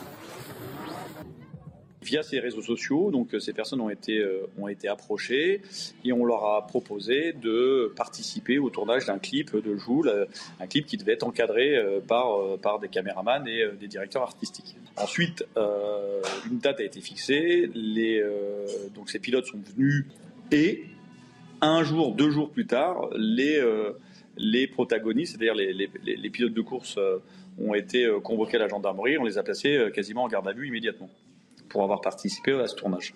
Donc, si vous voulez, l'entourage de Joule a, menti pour, pour l'organisation de ce clip en, précisant que les autorisations nécessaires avaient été données. Et voilà pour ce tour de l'actualité à 13h. Avant de retrouver la suite de vos débats dans Medi News, c'est l'heure de votre chronique sport. Et on va revenir sur la victoire de l'Olympique de Marseille, 3 buts à 2 hier soir face à Toulouse. Vous voyez ça tout de suite dans votre chronique sport. Votre programme avec les déménageurs bretons, des déménagements d'exception. On dit chapeau les bretons. Information sur déménageurs-bretons.fr. L'OM maintient le suspense en Ligue 1 mené 1-0 à Toulouse. Marseille a renversé le TFC grâce à des buts de Bemba, Hunder et Tavares. La réduction du score d'Unéou ne changera rien. Victoire 3-2 des joueurs d'Igor Tudor qui enchaînent une sixième victoire consécutive à l'extérieur en championnat et envoie un message fort à une semaine du choc contre le PSG. Was important for them because when you play in the end and you know there is a there is a little bit more pressure on the players, you know. And the guys wanted to, to arrive at the next game with the one nice victory to be there. C'était votre programme avec les déménageurs bretons, des déménagements d'exception. On dit chapeau les bretons. Information sur déménageurs-bretons.fr. Merci d'être avec nous et surtout avec nos invités sur ce plateau. Jenny Bassi, Arthur de Vatrigan, Pierre Gentil Philippe Doucet, notre spécialiste police-justice Sandra Buisson, docteur Bruno Megarba. Nous parlions euh, nous allons reparler dans quelques instants de ce délit d'homicide routier, des conséquences aussi des témoignages des familles des victimes voudrais qu'on voit ces images de l'actualité internationale, géopolitique, qui nous concerne au premier chef. Cette visite, la Russie n'a aucune chance de gagner la guerre, a déclaré Volodymyr Zelensky après les annonces des États-Unis. Attendu en Pologne mardi, le président américain s'est finalement rendu dans la capitale ukrainienne. Un déplacement tenu, secret, évidemment, pour des raisons euh, de sécurité jusqu'au dernier euh, moment et avec des déclarations de livraison d'armes et de nouvelles sanctions contre la Russie à venir selon Joe Biden. Revenons sur ce sujet de délit d'homicide routier. Je voudrais qu'on écoute une première euh, euh, réaction, en tout cas un premier extrait de la mère d'Antoine Aleno, jeune homme euh, cuisinier comme son père, qui est décédé percuté par un chauffard délinquant qui a trouvé la mort. Écoutons ce qu'elle dit. Enfin, c'est pas possible pour une maman d'entendre involontaire. Enfin, moi, je suis désolée, mais personne ne force quiconque à, à boire, à se droguer. Enfin, personne. Donc là, le mot involontaire, il est, terrible à entendre. Euh, c'est même pas possible. C'est vrai que si euh, on arrivait à ce que un homicide routier soit, reconnu, c'est vraiment une volonté de, beaucoup de familles, de beaucoup d'associations hein, qui se battent aussi depuis, des années. Au moins, on aurait l'impression que déjà qu'il y ait une, vraiment une réforme euh, au niveau du statut des victimes, de leur famille mais, mais aussi que leur, euh, la gravité des comportements de certains soit reconnue. Et voilà. L'importance, bah, l'important et la reconnaissance du statut, comme elle dit, des, victimes dont on parle souvent dans, dans, la justice, et combien un mot peut heurter et peut révolter les familles victimes, et on peut le comprendre. Ça paraît évident. J'ai évoqué la semaine dernière sur le plateau, je sais que ça avait un peu choqué, mais aujourd'hui, le mot involontaire, quand on apprend un volant euh, avec euh, un taux d'alcoolémie, de, de, de, la drogue, etc., les gens considèrent plus que c'est euh, enfin conduit comme une arme en fait d'une certaine façon. et donc on a cet, on a cet élément là et juste par rapport à ce que vous évoquez il y a quand même un truc de fou c'est que euh, j'ai vérifié pendant pendant la pause là euh, en fait l'alcool vous avez 0,8 grammes d'alcool dans le sang vous avez retrait de permis 12 points, et là, finalement, consommation de drogue, c'était 6 points. Et donc, c'était en bah, dessous par rapport à ça. Voilà. Mais euh, Madame a raison, c'est que ce qui est arrivé à son fils, je veux dire, c'est pas arrivé euh, par hasard, c'est pas quelqu'un qui a fait tomber un verre par hasard. Oui, mais alors je comprends que le mot involontaire choque, et on peut tout à fait comprendre l'émotion de cette mère et l'émotion de toutes les victimes, mais est-ce que le droit doit s'adapter à l'émotion? C'est la vraie question. Là, on pose une question de droit. Euh, dans, dans le droit, on distingue quelque chose qui a une intention et quelque chose où il n'y a pas d'intention de tuer. Je suis désolée, si on renonce à cette frontière-là, on renonce à ce qui fait l'essence du droit et l'essence de, du, système juridique. Donc moi je veux bien, on peut comprendre toutes les émotions et c'est évident que c'est choquant. pour, euh, mais, mais si on renonce, euh, après euh, qu'on appelle homicide routier, routier pourquoi pas? Ça ne changera pas le caractère. Ça changera pas, mais, mais, après la question, après je, je voudrais revenir sur la question, effectivement, est-ce qu'on en fait assez?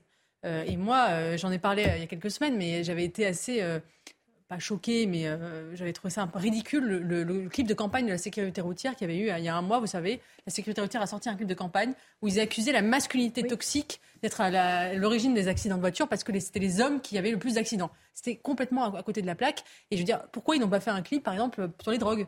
On n'a pas de clip de campagne de, prévention de la sécurité routière sur les drogues. On en a sur l'alcool, mais pas sur la drogue. Eh bien, euh, voilà, voilà, voilà, on pourrait en faire plus là-dessus plutôt que se gargariser de, un tabou discours de déconstruction. Est-ce qu'il y a un tabou par rapport aux campagnes de, prévention euh, sur, euh, sur les drogues, alors que les campagnes de prévention autour de, l'alcool, alors là, sont, sont légion?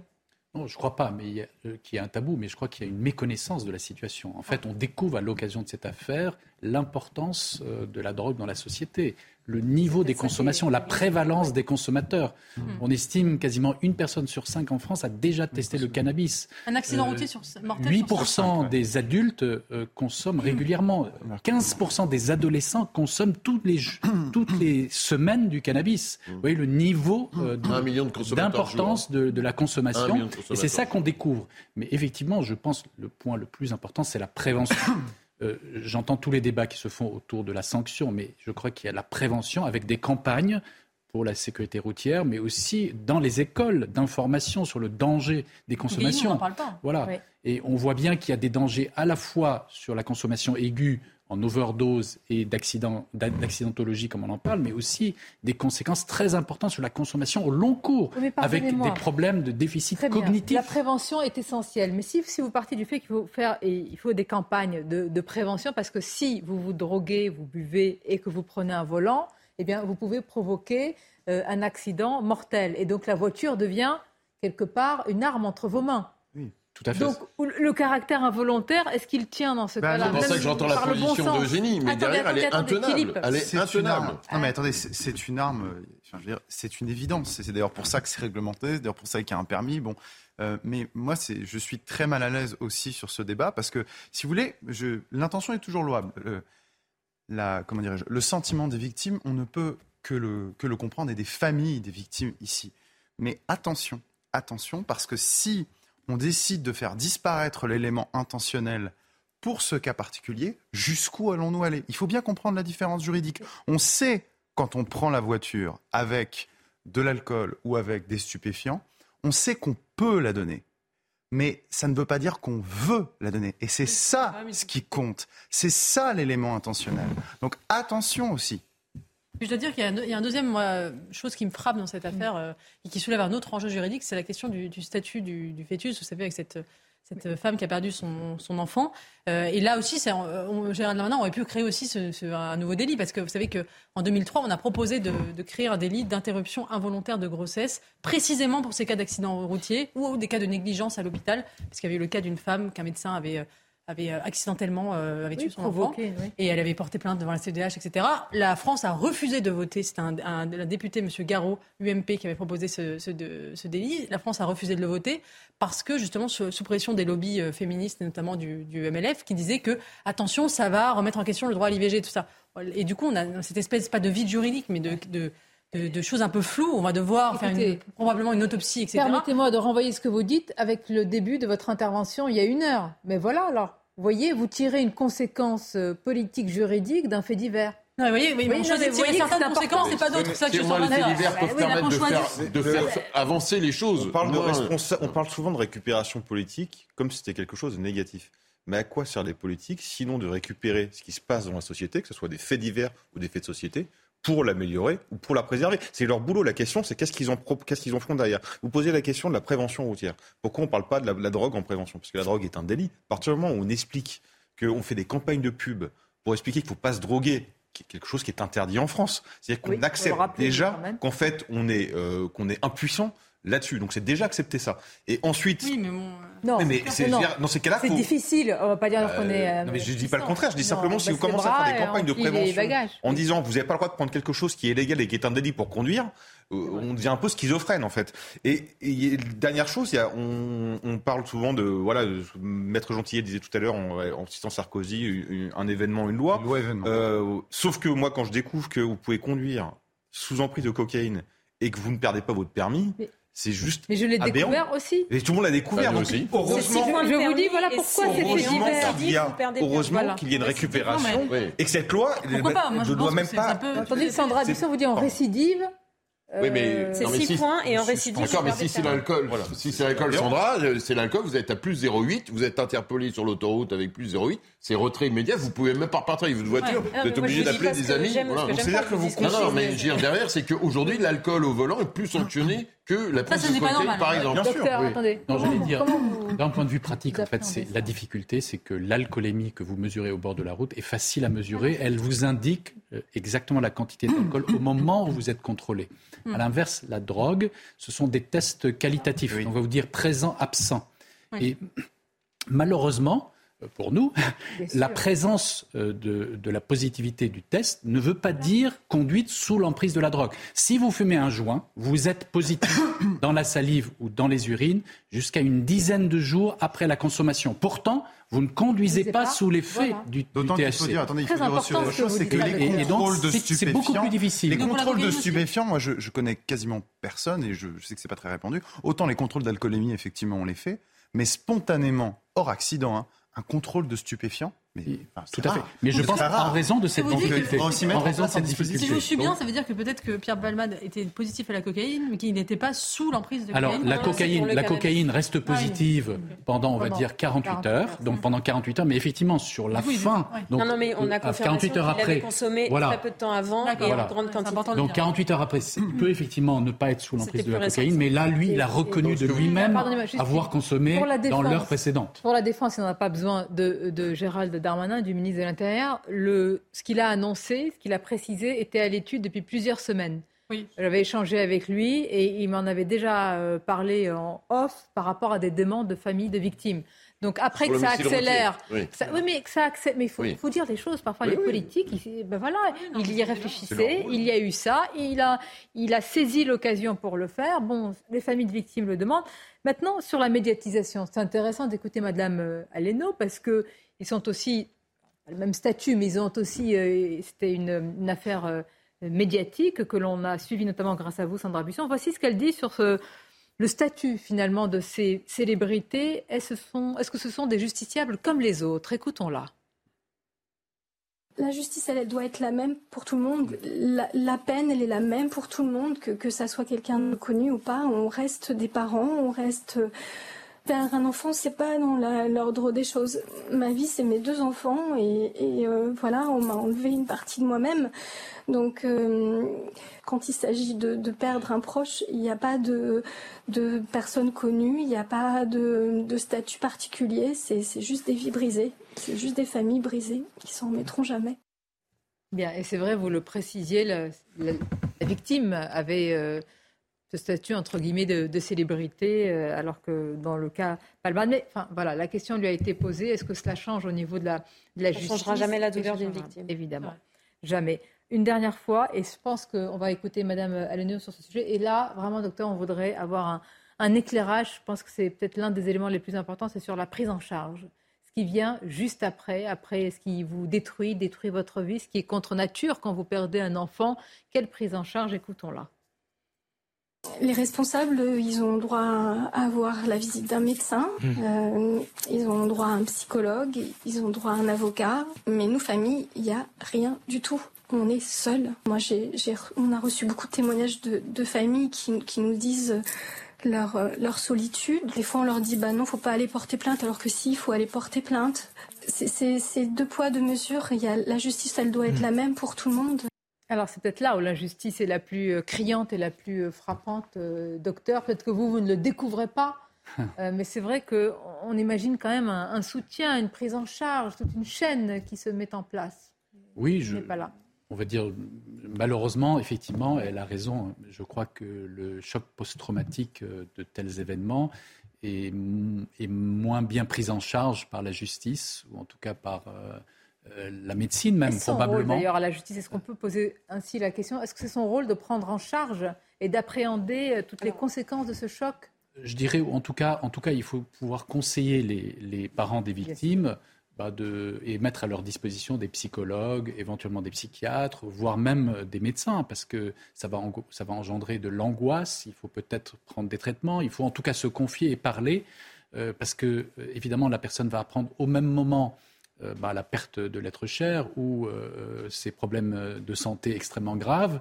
et puis, elle doit faire le deuil, elle doit. Donc, c'est des choses extrêmement compliquées et elle peut revivre ça extrêmement difficilement pendant plusieurs semaines ou mois.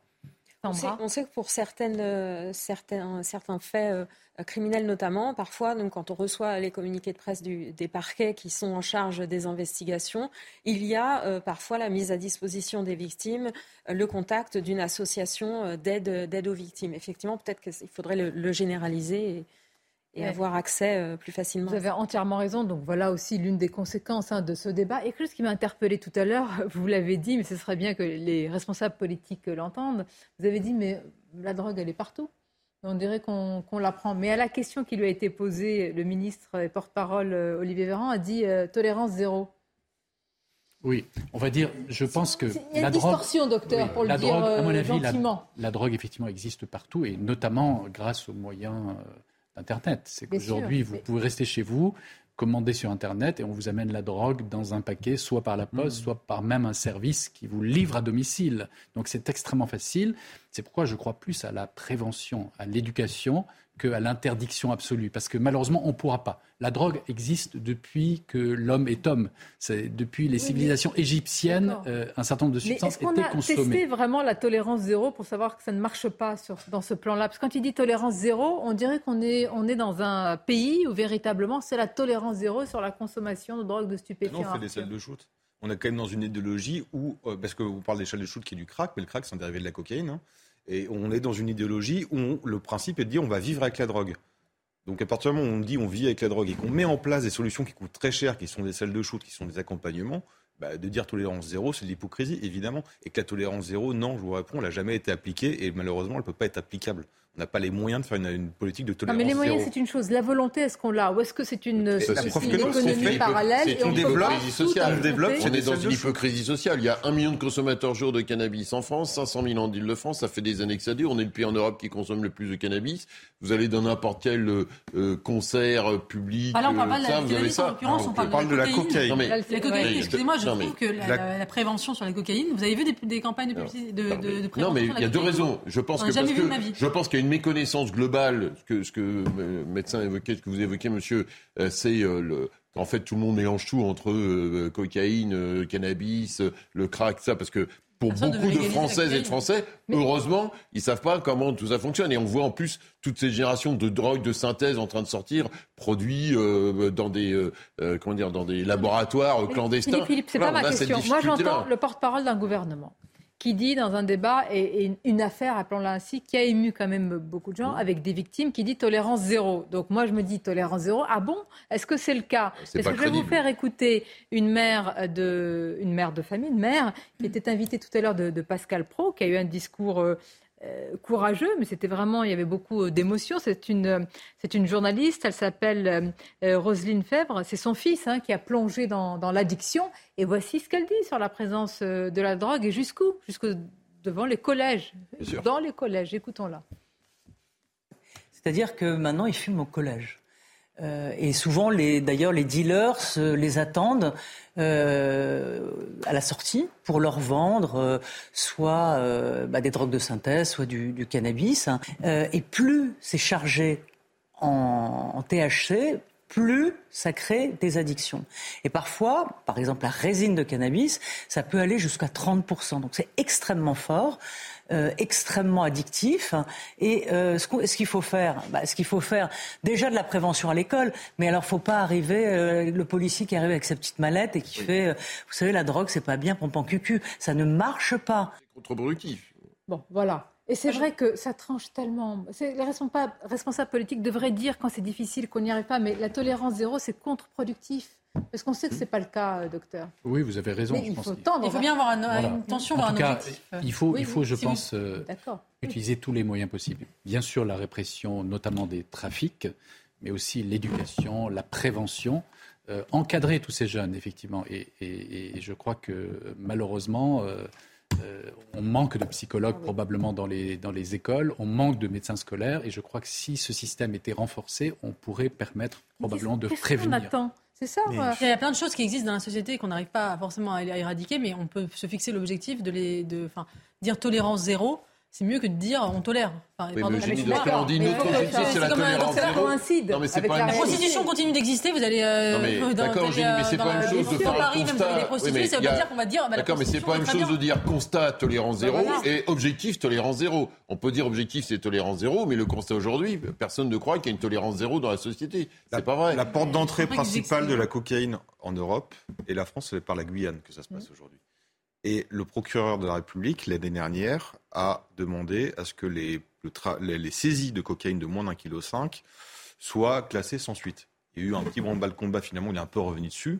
Mais sachant que la Guyane, vous savez comment ça se passe, c'est euh, vous avez des mules qui viennent, et si en plus elles ont de la cocaïne et qu'elles ont un bébé, le bébé il chope la nationalité française, et ils passent, le et ils passent la cocaïne, donc ils ont double ration de rentabilité. Il faut peut-être expliquer pour nos téléspectateurs ce qu'est une mule. Une mule, c'est quelqu'un qui injecte. Jeune femme, ce de sont la, des jeunes femmes guyanaises, donc françaises, qui ingurgitent. Non, non, c'est pas guyanaise, justement. Donc, euh, qui ingurgitent. C'est des surinamiennes. ça, vient par sur, les poches, Suriname. Des poches plastiques avec de la cocaïne dedans, des boulettes, qu'elles ingurgitent et font le voyage. Et maintenant, normalement, à l'aéroport, euh, au départ, il y a un, outil pour détecter euh, ce qu'il n'y avait pas auparavant. Parce qu'effectivement, mais il n'y a pas que la Guyane, hein. les ports d'Anvers. La porte d'entrée principale, c'est la Guyane. Sandra Bisson, nous avions beaucoup parlé du port euh, du Havre. Port du Havre, où il y a eu. on ne va pas faire la liste, malheureusement, elle est. Elle est, elle est... Et pour le crack, c'est majoritairement la cocaïne qui arrive via les mules à, Orly. Ouais. Je voudrais remercier Dr Megarban. Merci de nous avoir apporté euh, cet éclairage euh, aujourd'hui. On va regarder, et je vais vous laisser partir dans quelques instants. C'est une énorme polémique, enfin énorme toute proportion gardée, mais une avalanche de réactions après ce qu'a dit M. Vincent Cassel. ah oui, regardez ce qu'il a dit. Je vous remercie encore, docteur. Là voici la phrase. C'est presque honteux d'être un homme de nos jours. Vous devez être plus féminin, plus vulnérable. Mais écoutez, si les hommes deviennent trop vulnérables et trop féminins, je pense qu'il va y avoir un problème. Mais quand je dis déluge, avalanche, c'est c'est un euphémisme. C'est incroyable ce qu'il y a eu autour de cette. Il a blasphémé, là. Ah oui. Oula. Il a, pardon Il a blasphémé. Oui. Contre la religion féministe. Et oui. Et donc, quel est son. Moi, je défends le droit quelle, est, quelle est sa sanction? Non, Sa sanction, c'est que. Bah, bah, là, il... pour le droit au blasphème. Je le bah, note dans d'autres domaines. Ça ne leur servira. Vous savez, maintenant, les, les religions, faut se tenir. Enfin, il y en a, il en est tous les jours. Et non, mais je trouve que. Euh, en fait, ce qui est intéressant dans, dans, dans cette interview, c'est qu'il réagissait. Euh, on lui posait la question sur le, le, le, le masculiniste américain Andrew Tate, qui est un homme absolument atroce, il faut se le dire. C'est vraiment une sorte d'ordure, euh, vraiment masculiniste, qui a une vision des femmes absolument misogyne. Et on lui demandait de réagir à ça. Et il dit effectivement, euh, bon, on ne peut pas défendre ce gars-là, mais euh, il y a un problème avec la masculinité en Occident. Et je crois que là-dessus, il n'a pas tort, Vincent Cassel. Il y a, quand il dit aujourd'hui, il est presque honteux d'être un homme, c'est un peu le, le, cas quand on voit effectivement que dire qu'il vaut mieux être un homme déconstruit qu'un homme. Bah, en fait, euh, aujourd'hui, on a le droit de généraliser. on a le droit de généraliser sur les hommes uniquement quand il s'agit de pouvoir critiquer la virilité. Donc c'est la virilité toxique euh, et on a une vision purement négative de la virilité. On ne, on ne, on ne, défend pas une forme de virilité positive, de, de une vision positive de la virilité. Et je trouve qu'il y a un vrai malaise. Il met le doigt sur quelque chose de, de profond, qui est un malaise de la masculinité euh, dans nos sociétés occidentales. Est une chose, je trouve qu'il faut le prendre en charge ce malaise. Sinon, sinon justement, précisément, ce sont des masculinistes comme Andrew Tate, euh, ah. cet américain, qui, vont, se saisir. Qui vont, se saisir de ce sujet. Et c'est dramatique parce que ces gens-là ont une vision hein. absolument déplorable des femmes. Est-ce que ça méritait une telle polémique, une telle avalanche de réactions Après, ce qui, est intéressant dans ce que dit Eugénie, c'est qu'il y a un débat qui existe aux États-Unis, une évolution de la société américaine où il y a même des groupes masculinistes d'hommes qui sont montés en réaction par rapport à ça. On en est loin encore en France, ça ne veut pas dire que ça n'arrivera pas. On en est loin en France aujourd'hui. Euh, voilà, il y a pas, on n'a pas, j'ai pas encore vu aujourd'hui des associations d'hommes qui. Euh, la déconstruction de la virilité crée un vide et ce vide est rempli soit par euh, des, des, formes, à mon avis, de masculinisme qui sont absolument caricaturales de la virilité, c'est-à-dire de la testostérone pure, mépris des femmes, qui pour moi n'a rien à voir avec la véritable virilité soit euh, par, euh, on peut voir en France par exemple une forme de, virilité euh, islamique par exemple, où beaucoup de, jeunes voilà, se retrouvent dans ces... C'est la seule qui est tolérée par exemple les clips de rap, il n'y a pas de déclaration des féministes. Et je crois que c'est ça qui est dangereux, la déconstruction créée par, par, par effet boomerang, une forme de masculinisme caricatural, et c'est très dangereux. Mais il y a aussi dans l'attaque de la masculinité, en fait, c'est la volonté de gommer les normes. On veut plus de normes. Mais sauf que quand vous n'avez plus de normes, vous n'avez plus de commun. Et si vous n'avez plus de commun, vous n'avez pas d'idéal. Donc on fait quoi On est juste des zombies individuels comme ça ça ne fonctionne pas. Et donc après, ce qui est intéressant, c'est quand même la masculinité. Quand ils visent les féministes, néo-féministes, la visent la néo-masculinité, la masculinité, pardon, c'est la masculinité du mâle blanc euh, hétérosexuel. donc, hein. euh, donc sauf que, sauf que malheureusement, pour ces néo-féministes-là, vaut mieux qu'elles vivent dans cette masculinité du mâle blanc plutôt qu'ailleurs, parce que je suis d'accord, la masculinité, vous n'allez pas la faire disparaître. Si elle disparaît, ça va être une autre qui va venir. Elle va pas venir d'Europe, et c'est pas deux coniques sur France Inter et des essais de non poilus ou des seins de fémènes qui vont la repousser les assauts de cette masculinité-là. Donc ce que vous leur promettez, Vincent Cassel, il a deux circonstances aggravante, il a joué Gauguin dans un film, euh, donc euh, Gauguin, euh, le violeur de, voit, etc. Et il sort avec une jeune fille qui a 31 ans de moins que lui. Et d'ailleurs, on entend beaucoup de féministes trouver dire, dire que c'est intolérable sans jamais lui demander à son avis à elle. Est-ce qu'elle a été, est-ce que se sent manipulée, est-ce qu'elle est consentante ou pas? J'aimerais bien qu'on l'écoute peut-être un peu, pour, plutôt que la présumer sous influence et et dire absolument c'est scandaleux, etc. Euh, et donc c'est la cible idéale, et effectivement, Vincent ah bon, En même temps, la, la, société française, euh, pour le moment, il y, a encore, il y a encore de la marge avant qu'on ait ce problème Alors, de masculinisme. on dit ça et puis ça vient vite. Visite historique à Kiev, on va en parler, on va écouter Joe Biden et Volodymyr Zelensky. Quelles conséquences après les nouvelles sanctions annoncées vis-à-vis -vis de la Russie et les nouvelles armes encore, alors que la Chine prévoit quant à elle de livrer des armes pour la Russie? Attention, escalade dangereuse, à tout de suite. Merci d'être avec nous. Les titres, c'est News Info, Audrey Berthaud. Va-t-on lever la vaccination obligatoire chez les soignants? C'est en tout cas ce qu'envisage la Haute Autorité de Santé. Son avis définitif sera donné fin mars. Depuis 2021, euh, l'ensemble des soignants doivent être vaccinés contre le Covid pour pouvoir exercer leur profession. Freddy va passer au nord-est de la Réunion ce soir. Qualifié de monstre par Météo France, ce cyclone tropical se déplace peu à peu euh, vers l'île. Des rafales à plus de 295 km/h et une forte houle devrait affecter la côte. Une alerte orange est en cours. Les autorités appellent à la plus grande prudence. Enfin, Emmanuel Macron reçoit à 17h plusieurs centaines d'acteurs de la French Tech. Le chef de l'État devrait avancer une feuille de route du secteur pour les 5 à 10 prochaines années. Emmanuel Macron qui se rendra demain matin au marché de Ringis en banlieue parisienne pour aller aux côtés euh, des Français euh, qui travaillent tôt. Il participera ensuite samedi à l'ouverture du Salon de l'agriculture à Paris. Merci Audrey. Encore quelques mots sur euh, la polémique autour de Vincent Cassel. enfin, si on analyse bien ces mots, il n'a fait juste que dire qu'il y a des hommes et il y a des femmes. Oui, Jusqu'à preuve du contraire, c'est mais le cas. Ce que vous dites, ce que vous dites dans quelques années sera peut-être euh, tombera peut-être sous le coup de la loi, parce que finalement, attendez, si je peux juste terminer, professeur. Euh, en fait, si vous voulez, quand on quand on dit ça, on peut dire aussi qu'on offense euh, des gens qui ne se considèrent même ni masculin ni féminin. vous savez, ça c'est quelque chose qui, vraiment est en train de monter progressivement. Alors dans une frange disons-le bien sûr, une frange marginale. Mais ça répond, et je pense que c'est ça qui est important de comprendre, ça répond à un parfum du moment. Ce parfum du moment, c'est le parfum de nos sociétés modernes, et nos sociétés modernes sont modernes pardon, sont des sociétés qui sont essentiellement libérales, où la question fondamentale est la question du consentement. Donc, au nom de quoi iriez-vous, je prends la logique, au nom de quoi iriez-vous interdire à quelqu'un qui, certes, sur son état euh, euh, en état civil est marqué comme masculin, eh bien, se sent profondément féminin. À partir du moment où on entre dans cette logique-là, il n'y a plus de limite. Et c'est pour ça que Vincent Cassel aujourd'hui se fait attaquer, parce que finalement, qu'est-ce que lui reprochent les woke, ce qu'on appelle les woke? C'est de leur dénier un droit, c'est de leur dénier leur identité. Pourquoi? Parce qu'on a considéré qu'aucune identité n'existait. Est-ce qu'on peut dire que l'injonction à se déconstruire est aussi ridicule et nuisible que le patriarcat? Est-ce qu'on peut tenir cette ligne de crête sans que ce soit... Oui, d'ailleurs, je remarque que dire les hommes sont trop féminins c'est jugé comme un, c'est considéré comme un jugement essentialiste, absolument abominable. Par contre, parler de virilité toxique, c'est-à-dire d'assimiler la virilité à quelque chose de malfaisant, c'est complètement accepté, non seulement accepté, mais enseigné dans les universités et, pris comme un concept quasiment scientifique. Donc moi, je, trouve que ce deux poids de mesure est exaspérant. Si Vincent Cassel a, tout à fait le droit de, de, donner sa version et sa vision de la virilité, euh, et, heureusement qu'il le fait. Je pense que d'ailleurs. Donc c'est pas misogyne, absolument pas. Et pour vous, Monsieur Doucet, on vous a pas entendu. Si, vous qui êtes si bavard. Non, non.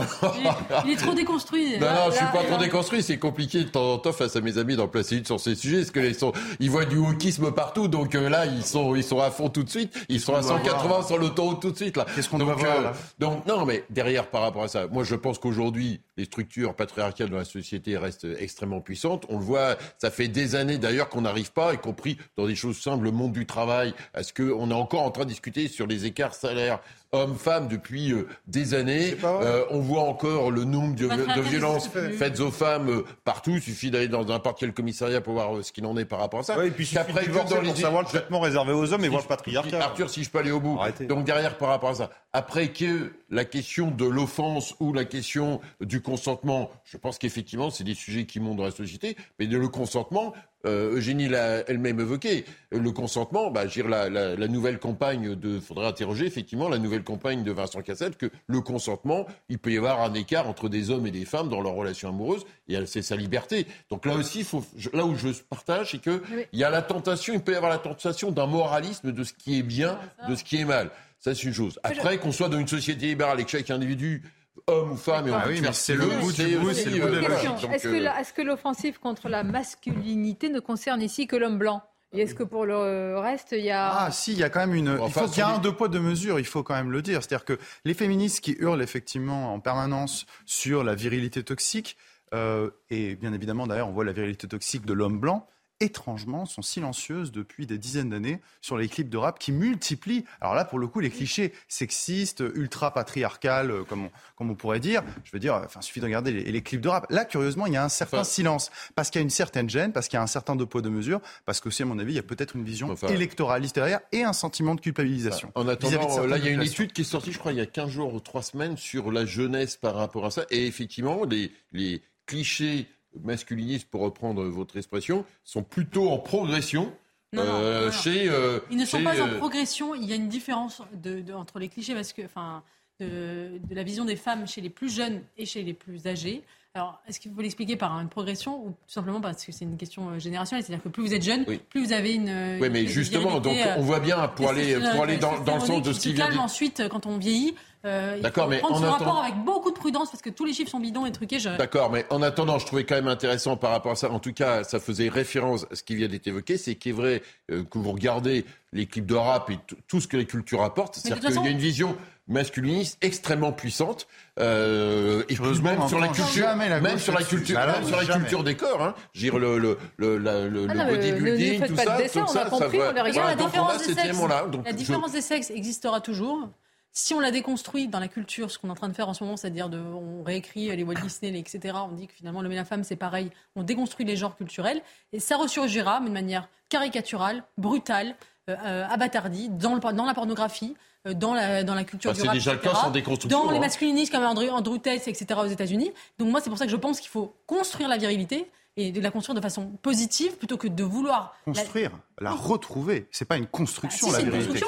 Ah ben non, c'est pas. Mais elle a pas l'air d'être tellement déconstruite. Pardon, mais elle a pas l'air d'être tellement déconstruite. Non, vous adoptez le même travers constructiviste pour vos adversaires. Il y a une part de, il y a une part de, de, nature. Ça, par exemple, l'homme est plus agressif, a plus hmm. de libido, non, est plus attiré vers la violence. la virilité, pas construire la virilité. Construire, construire une virilité positive autour de ce noyau de, naturel et biologique. Évidemment. Mais c'est pas parce que c'est construit que c'est négatif. Moi, je pense que c'est tout est construction sociale, non, y compris tout n'est pas construction sociale.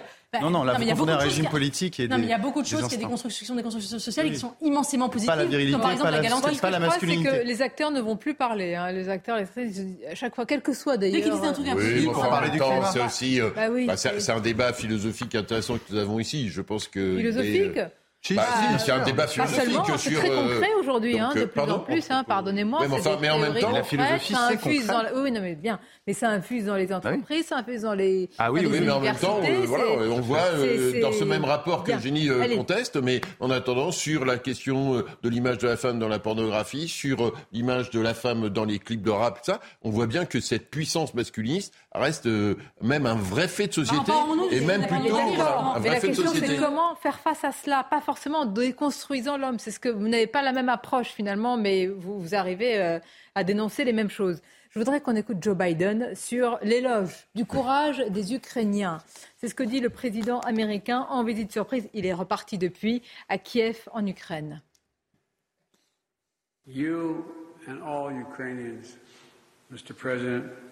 Vous, Monsieur le Président, et tous les Ukrainiens,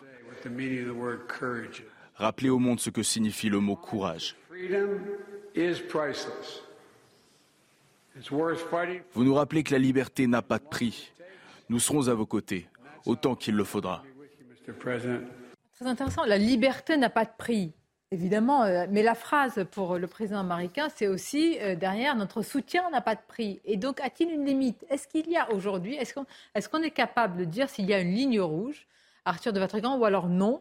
Euh, Il faut défaire l'armée russe sans écraser Poutine, comme le dit Emmanuel Macron. Et alors là, la nuance, elle est ténue. Bah, la ligne rouge, elle semble être territoriale. Ah voilà. Frontière. Ben, voilà. Et oui. Bonne réponse, vous avez raison. Donc c'est, oui. Ce que vous voulez dire de... et, chaque ligne rouge. Alors, par contre, c'est vrai que euh, y a, on monte marche à marche parce qu'aujourd'hui, pour faire face les, les Occidentaux, hein, parce que pour le coup, États-Unis et Europe fonctionnent euh, main dans la main, euh, c'est comment moi, je dirais l'Union européenne derrière les États-Unis. Oui, mais d'accord, mais en même temps, on accueille les réfugiés, le choc économique, si nous le prenons, et tout le monde a tenu. L'Union européenne a tenu. C'était pas garanti au départ. Hein. On n'est pas l'Union européenne, c'était pas un objet géopolitique puissant. C'est en train de le devenir progressivement. Donc c'est quand même. Philippe, Philippe, euh, descendez d'un cran. On ne peut pas dire que la défense européenne, ça y est, c'est parti. J'ai pas dit la défense européenne. J'ai dit qu'en objet géopolitique, on était une institution sur des logiques de commerce. Le fait de se prendre le choc de cette attaque russe et de tenir ensemble, c'est une chose. Ça veut dire que c'est en chemin. C'est le contraire. C'était plutôt un recul au terme de défense stratégique. Par exemple, on parlait, on évoquait, mais timidement, jamais euh, les pays européens n'en ont voulu, mais on parlait de défense d'autonomie stratégique européenne. La France en parlait. aujourd'hui, c'est inaudible. Non, mais aujourd'hui, c'est absolument inaudible. C'est-à-dire qu'on on s'est rangé derrière le parapluie américain et qu'aujourd'hui, l'idée même de construire une armée européenne ou d'assurer notre défense de façon autonome par rapport aux États-Unis est enterrée. Donc on ne peut pas dire qu'il y a un bah, pas en avance. Moi, je pense pas. Je pense qu'elle, euh, je pense qu'elle, elle, avance doucement par rapport. Les Allemands ont bougé, qui étaient les plus, qui étaient plus C'est l'OTAN, c'est pas l'Union européenne. Hein. Non mais d'accord, mais après tout dépend comment. Ça a réveillé l'OTAN. Non mais d'accord, mais à un moment donné, si, enfin, la difficulté, c'est que si la France veut ah, être moteur dans cette affaire de défense européenne, il faut mettre un peu plus de moyens de soutien euh, à l'Ukraine. Ça veut dire aussi qu'on ne tient pas le double discours. Les pays de l'Est ne L'Allemagne ne le veut pas. Ah si, elle a bougé l'Allemagne. L'Allemagne a été. ne le veut pas. Oh, L'Allemagne a bougé. Aujourd'hui, attendez. Aujourd'hui, vous êtes un pays bas. Vous n'allez pas échanger une défense européenne qui n'existe pas et qui n'est pas encore en construction, y compris parce que la France tient un double discours quelque part, d'un côté et de l'autre côté. Mais ça interroge. Non, je dis que l'Union européenne n'a pas explosé géopolitiquement. Elle aurait pu exploser géopolitiquement dans cette affaire-là. Non, non, mais je suis trop poli. Non, mais ça interroge aussi sur ce qu'est la nature de l'Union européenne. C'est-à-dire comment est-ce qu'on la voit et comment est-ce que les pays de l'Est la voient. Moi, je pense que les pays de l'Est, depuis leur adhésion, l'ont vu comme euh, la première étape avant le parapluie américain. Et il n'est pas question de construire une armée européenne parce qu'on veut, déjà parce que peut-être on ne veut pas que la France prennent un certain ascendant, ça c'est vis-à-vis de l'Allemagne, et puis aussi, et ça c'est surtout pour les pays d'Europe de l'Est, eh bien effectivement le parapluie américain est tout à fait confortable. Donc de dire qu'après cette crise, bah l'Union européenne va être renforcée, mais pas naturel, de se sentir protégé par le parapluie américain. Oui, mais donc du coup pas de parapluie européen. Non, mais pourquoi la Pologne met autant d'argent, de 4% de leur PIB Parce que derrière aujourd'hui, vous voyez ça parce qu'il y a Joe Biden, tout le monde Attendez, je vous rappelle, il n'y a pas si longtemps de ça, il y avait Donald Trump qui s'est dit qu'il avait peut-être dissoudre l'OTAN. Vous avez peut-être oublié, mais il y les, avait pas, les Européens n'ont pas oublié, et les Européens de l'Est ne l'ont pas oublié. Il y avait Emmanuel Macron qui avait dit que l'OTAN était, en état de mort cérébrale. Donc, euh, donc eh ben, Macron a eu tort et Donald Trump a eu tort aussi. Sur l'Europe. Quand Joe Biden, il dit des choses difficiles, mais calmement. Mais je l'ai dit calmement, mais avec passion, parce que c'est une bataille essentielle pour notre liberté. Juste, écoutons euh, juste Joe Biden, et je vous donne la parole, Arthur. Cette fois-ci, il parle. Euh, attendez, je vous dis précisément ce dont il parle. L'Ukraine toujours debout, et vous l'avez rappelé, hein, un an, hein, nous sommes quasiment un an après l'entrée, après euh, la guerre, oui, en Ukraine. Écoutons-le. Un an après le début de l'invasion, Kiev est toujours debout. L'Ukraine est toujours debout. La démocratie également, et les États-Unis se tiennent à vos côtés comme tout le reste du monde. Pas tout le reste du monde, malheureusement. Euh, on voit la Chine, voilà. Encore une fois, il y a quand même cette, euh, occidentalisation, centrage de Biden. Mais pour revenir sur la question de l'Europe de la défense, le problème de l'Europe de la défense, c'est qu'à part la France, personne n'en voulait, et que pour tous les autres pays européens, l'Europe doit se mettre, est un moyen qui doit se mettre au service de la puissance nationale. Et pour la France, c'est l'inverse. La France met sa puissance nationale au service de l'Europe, depuis le début. Donc on est toujours les cocules d'histoire depuis 50 ans. Et si, en effet, je suis d'accord avec vous, Philippe, euh, l'Europe aurait pu vraiment exploser avec ce conflit. Et au contraire, ils ont trouvé des intérêts communs, alors que c'est pas forcément évident, et notamment pour des raisons énergétiques, avec encore une fois l'Allemagne. Malgré tout, d'un point de vue de la défense, ceux qui sortent gagnants, c'est l'OTAN. Mais encore une fois, quand vous êtes voisin d'un Russe, euh, je, moi, à leur place, je me mettrais aussi sous protection du parapluie aux Américains. Non, mais je pense que la, visite de Joe Biden s'inscrit aussi dans un, effectivement, dans, un, dans ce climat un an après la guerre d'une extrême gravité, parce que ce qui va se passer au printemps va déterminer en fait euh, l'issue de, cette guerre. Est-ce que, euh, les, Ukrainiens, les Ukrainiens vont résister à l'offensive russe puisque les Russes vont mettre le paquet en gros parce qu'ils savent très bien qu'il va y avoir un délai dans la livraison des armes. Donc c'est maintenant ou jamais euh, pour, pour prendre, le, prendre le dessus. Donc il faut montrer la détermination de l'Occident et de l'Ukraine. La question c'est qu'est-ce qui va se passer au printemps? Est-ce qu'il va y avoir une, un avantage russe, un avantage ukrainien ou une forme d'enlisement une forme d'enlisement qui, qui, qui, a tiré une forme de, de, de, de conflit gelé qui pourrait, enlisement qui pourrait mener doucement à une forme de. C'est intéressant d'avoir euh, l'avis des Français. Vous avez parlé à juste raison du débat et des parlementaires français et les citoyens. Qu'en pensez Vous allez voir que le soutien euh, des Français aux Ukrainiens, il est toujours important. Il y a un socle important, mais il y a des interrogations qui minent un petit peu ce soutien aujourd'hui. Tout cela est résumé par Solène Boulan. Près d'un an après le début de l'offensive russe en Ukraine, Kiev bénéficie toujours d'une large popularité en Europe. Mais le soutien semble s'éroder avec le temps. La faute à un fort climat inflationniste, conséquence de la guerre sur les économies internationales. En France, la bonne opinion de l'Ukraine est passée de 82% en mars 2022 à 64% en février 2023. Une tendance qui se confirme aussi chez nos voisins allemands et italiens, respectivement à 61 et 62% d'opinion favorable. Voisins de l'Ukraine et exposés à l'expansionnisme russe, les Polonais continuent, eux, d'assurer leur soutien humanitaire, économique et militaire. 79% des sondés gardent une bonne opinion de l'Ukraine. C'est la livraison d'armes de guerre qui divise davantage les Européens. En Pologne, la tendance est très élevée. 80% des habitants approuvent les livraisons d'armes européennes à l'Ukraine, suivies des Britanniques, des Hollandais et des Espagnols. La France, l'Allemagne et l'Italie sont quant à eux plus réticents. Dans l'Hexagone, 65% des sondés adhéraient à la fourniture d'armes en mars 2022, contre seulement 54% en février 2023. Bon, voilà ce qu'il en est. Euh, il y a des interrogations, il y a des inquiétudes, et c'est tout à fait normal quand on peut aller vers une extension du conflit. Ça prouve bien du coup que voilà, il y a un sujet, que, que les Français ne sont pas forcément tout à fait en phase avec ce que fait le président de la République, dont je ne vois pas au nom de quoi euh, on n'aurait pas un débat à minima au Parlement. Vous avez quand même une majorité pour le moment. Mais vous avez une majorité, très bien. Mais euh, est-ce qu'on pourrait avoir un débat à ce sujet-là? Parce que pour l'instant, pour l'instant, on n'a pas de débat. C'est-à-dire que hormis, hormis, sur, hormis peut-être sur cette chaîne, excusez-moi, mais 90 et c'est bien la preuve qu'on est dans une guerre de l'information, 90% des médias en France, à des niveaux parfois hystériques, sont dans une attitude pro-ukrainienne, mais même parfois délirante, être, complètement délirante. On pas être, vrai qu'on ait un débat serein sur ce sujet. C'est quoi être pro-ukrainien C'est pas être pro-ukrainien, on ah, est pour les valeurs. Ça veut dire il y a les méchants, il y a les gentils. Mais non, mais c'est aussi il y a un, un territoire qui a été attaqué. C'est égal, je vous la fais résumer. Le résumé, c'est qu'il y a un méchant dictateur qui va annexer. On est naturellement pro-ukrainien. Mais pas, non, mais ce qui est intéressant, Sonia. Mais non, excusez-moi, non, non, attendez, c'est pas naturel. Pardon, je suis désolé. Non, mais on n'a pas. C'est pour ça que je suis pour le débat. La a été violée. On a toujours pas la position. Attendez, Philippe. Est-ce que on peut mettre une nuance entre Est-ce qu'on peut mettre une nuance entre dire je, moi par exemple je condamne l'attaque de la Russie en Ukraine, mais en même temps, je ne suis pas pour les livraisons d'armes. Vous voyez? Et eh ben cette nuance-là, elle n'est pas du tout faite par la majorité de la presse. Pardonnez-moi, voilà, pardon, mais tout. Pas, Parce que je sais jusqu'où ça peut aller. D'accord. Ok, Pierre, mais du coup, on fait comment? Parce mais arrêtez de dire que je suis nous ne sommes pas l'Ukraine. Ah bah je vais vous dire. non, mais nous, on si on a un débat à l'Assemblée nationale, si on a un débat à l'Assemblée nationale et qu'on dit d'un au moins on fera, tout le monde donnera sa bah, position parce que si on dit on est pour aider l'Ukraine, enfin on est pour la, souveraineté de l'Ukraine et qu'on laisse les Russes, parce qu'ici il n'y avait pas eu d'intervention ou de soutien, on fait comment Je vais vous dire une chose. On lâche le Donbass, on laisse le. Je vais vous dire une chose très rapidement, Philippe. On est prêt à tout. On est prêt à tout aujourd'hui sauf à négocier vraiment. Mais bon. Mais parce, que, parce que négocier, ça suppose de négocier avec.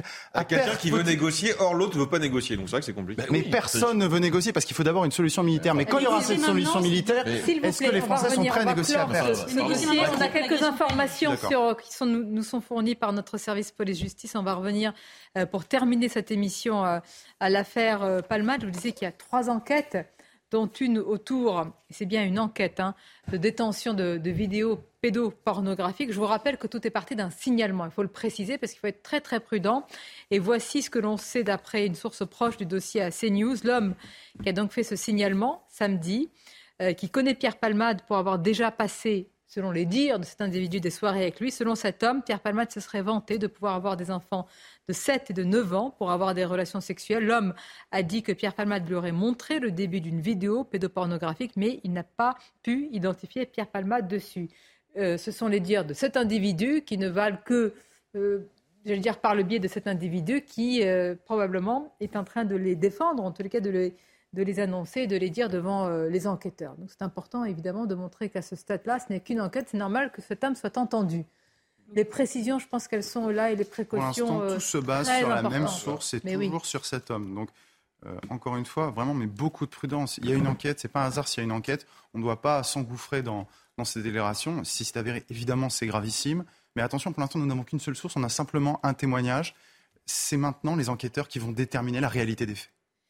Juste une question, parce que quand on a posé l'interrogation, Pierre Palmade est-il injusticiable comme un autre? On sait quasiment tout en temps réel de cette affaire. Je vais vous dire une chose. Lui-même n'est pas défunt. Vous savez ce que c'est la représentation de la justice? Chez les Grecs, c'est Thémis. Et Thémis, elle est aveugle, d'accord? Alors, je sais bien que La Fontaine euh, a dit, selon que vous serez puissant et misérable, les jugements vous rendront blanc ou noir. Mais en, principe, mais en principe, justement, le principe aujourd'hui, mais pour faire respecter ce principe, justement, il faut que rien qu'au niveau médiatique, nous ne fassions, nous ne fassions pas le procès avant. Voilà. C'est ça le risque. C'est un témoignage accablant, mais qui ne vient que d'une personne qui est en train euh, d'expliquer euh, ses dires. Et évidemment, à partir de là, les enquêteurs vont voir si cela est, crédible et se tient ou pas. Je vous remercie pour ce débat animé aujourd'hui, comme euh, souvent. Pas parce que Philippe Doucet est là, mais quand même un petit peu. Oui. Bah aussi. Merci, merci. on défend avec passion euh, nos, convictions. mais vous le faites et je vous remercie de, le faire, évidemment, depuis vos différents postes de, de responsabilité et d'observation. Restez avec nous si vous le voulez bien. Vos émissions se poursuivent et à demain avec grand plaisir à midi. Planning for your next trip? Elevate your travel style with Quince. Quince has all the jet setting essentials you'll want for your next getaway, like European linen, premium luggage options, buttery soft Italian leather bags, and so much more. And it's all priced at 50 to 80% less than similar brands. Plus, Quince only works with factories that use safe and ethical manufacturing practices. Pack your bags with high-quality essentials you'll be wearing for vacations to come with Quince. Go to quince.com slash trip for free shipping and 365-day returns.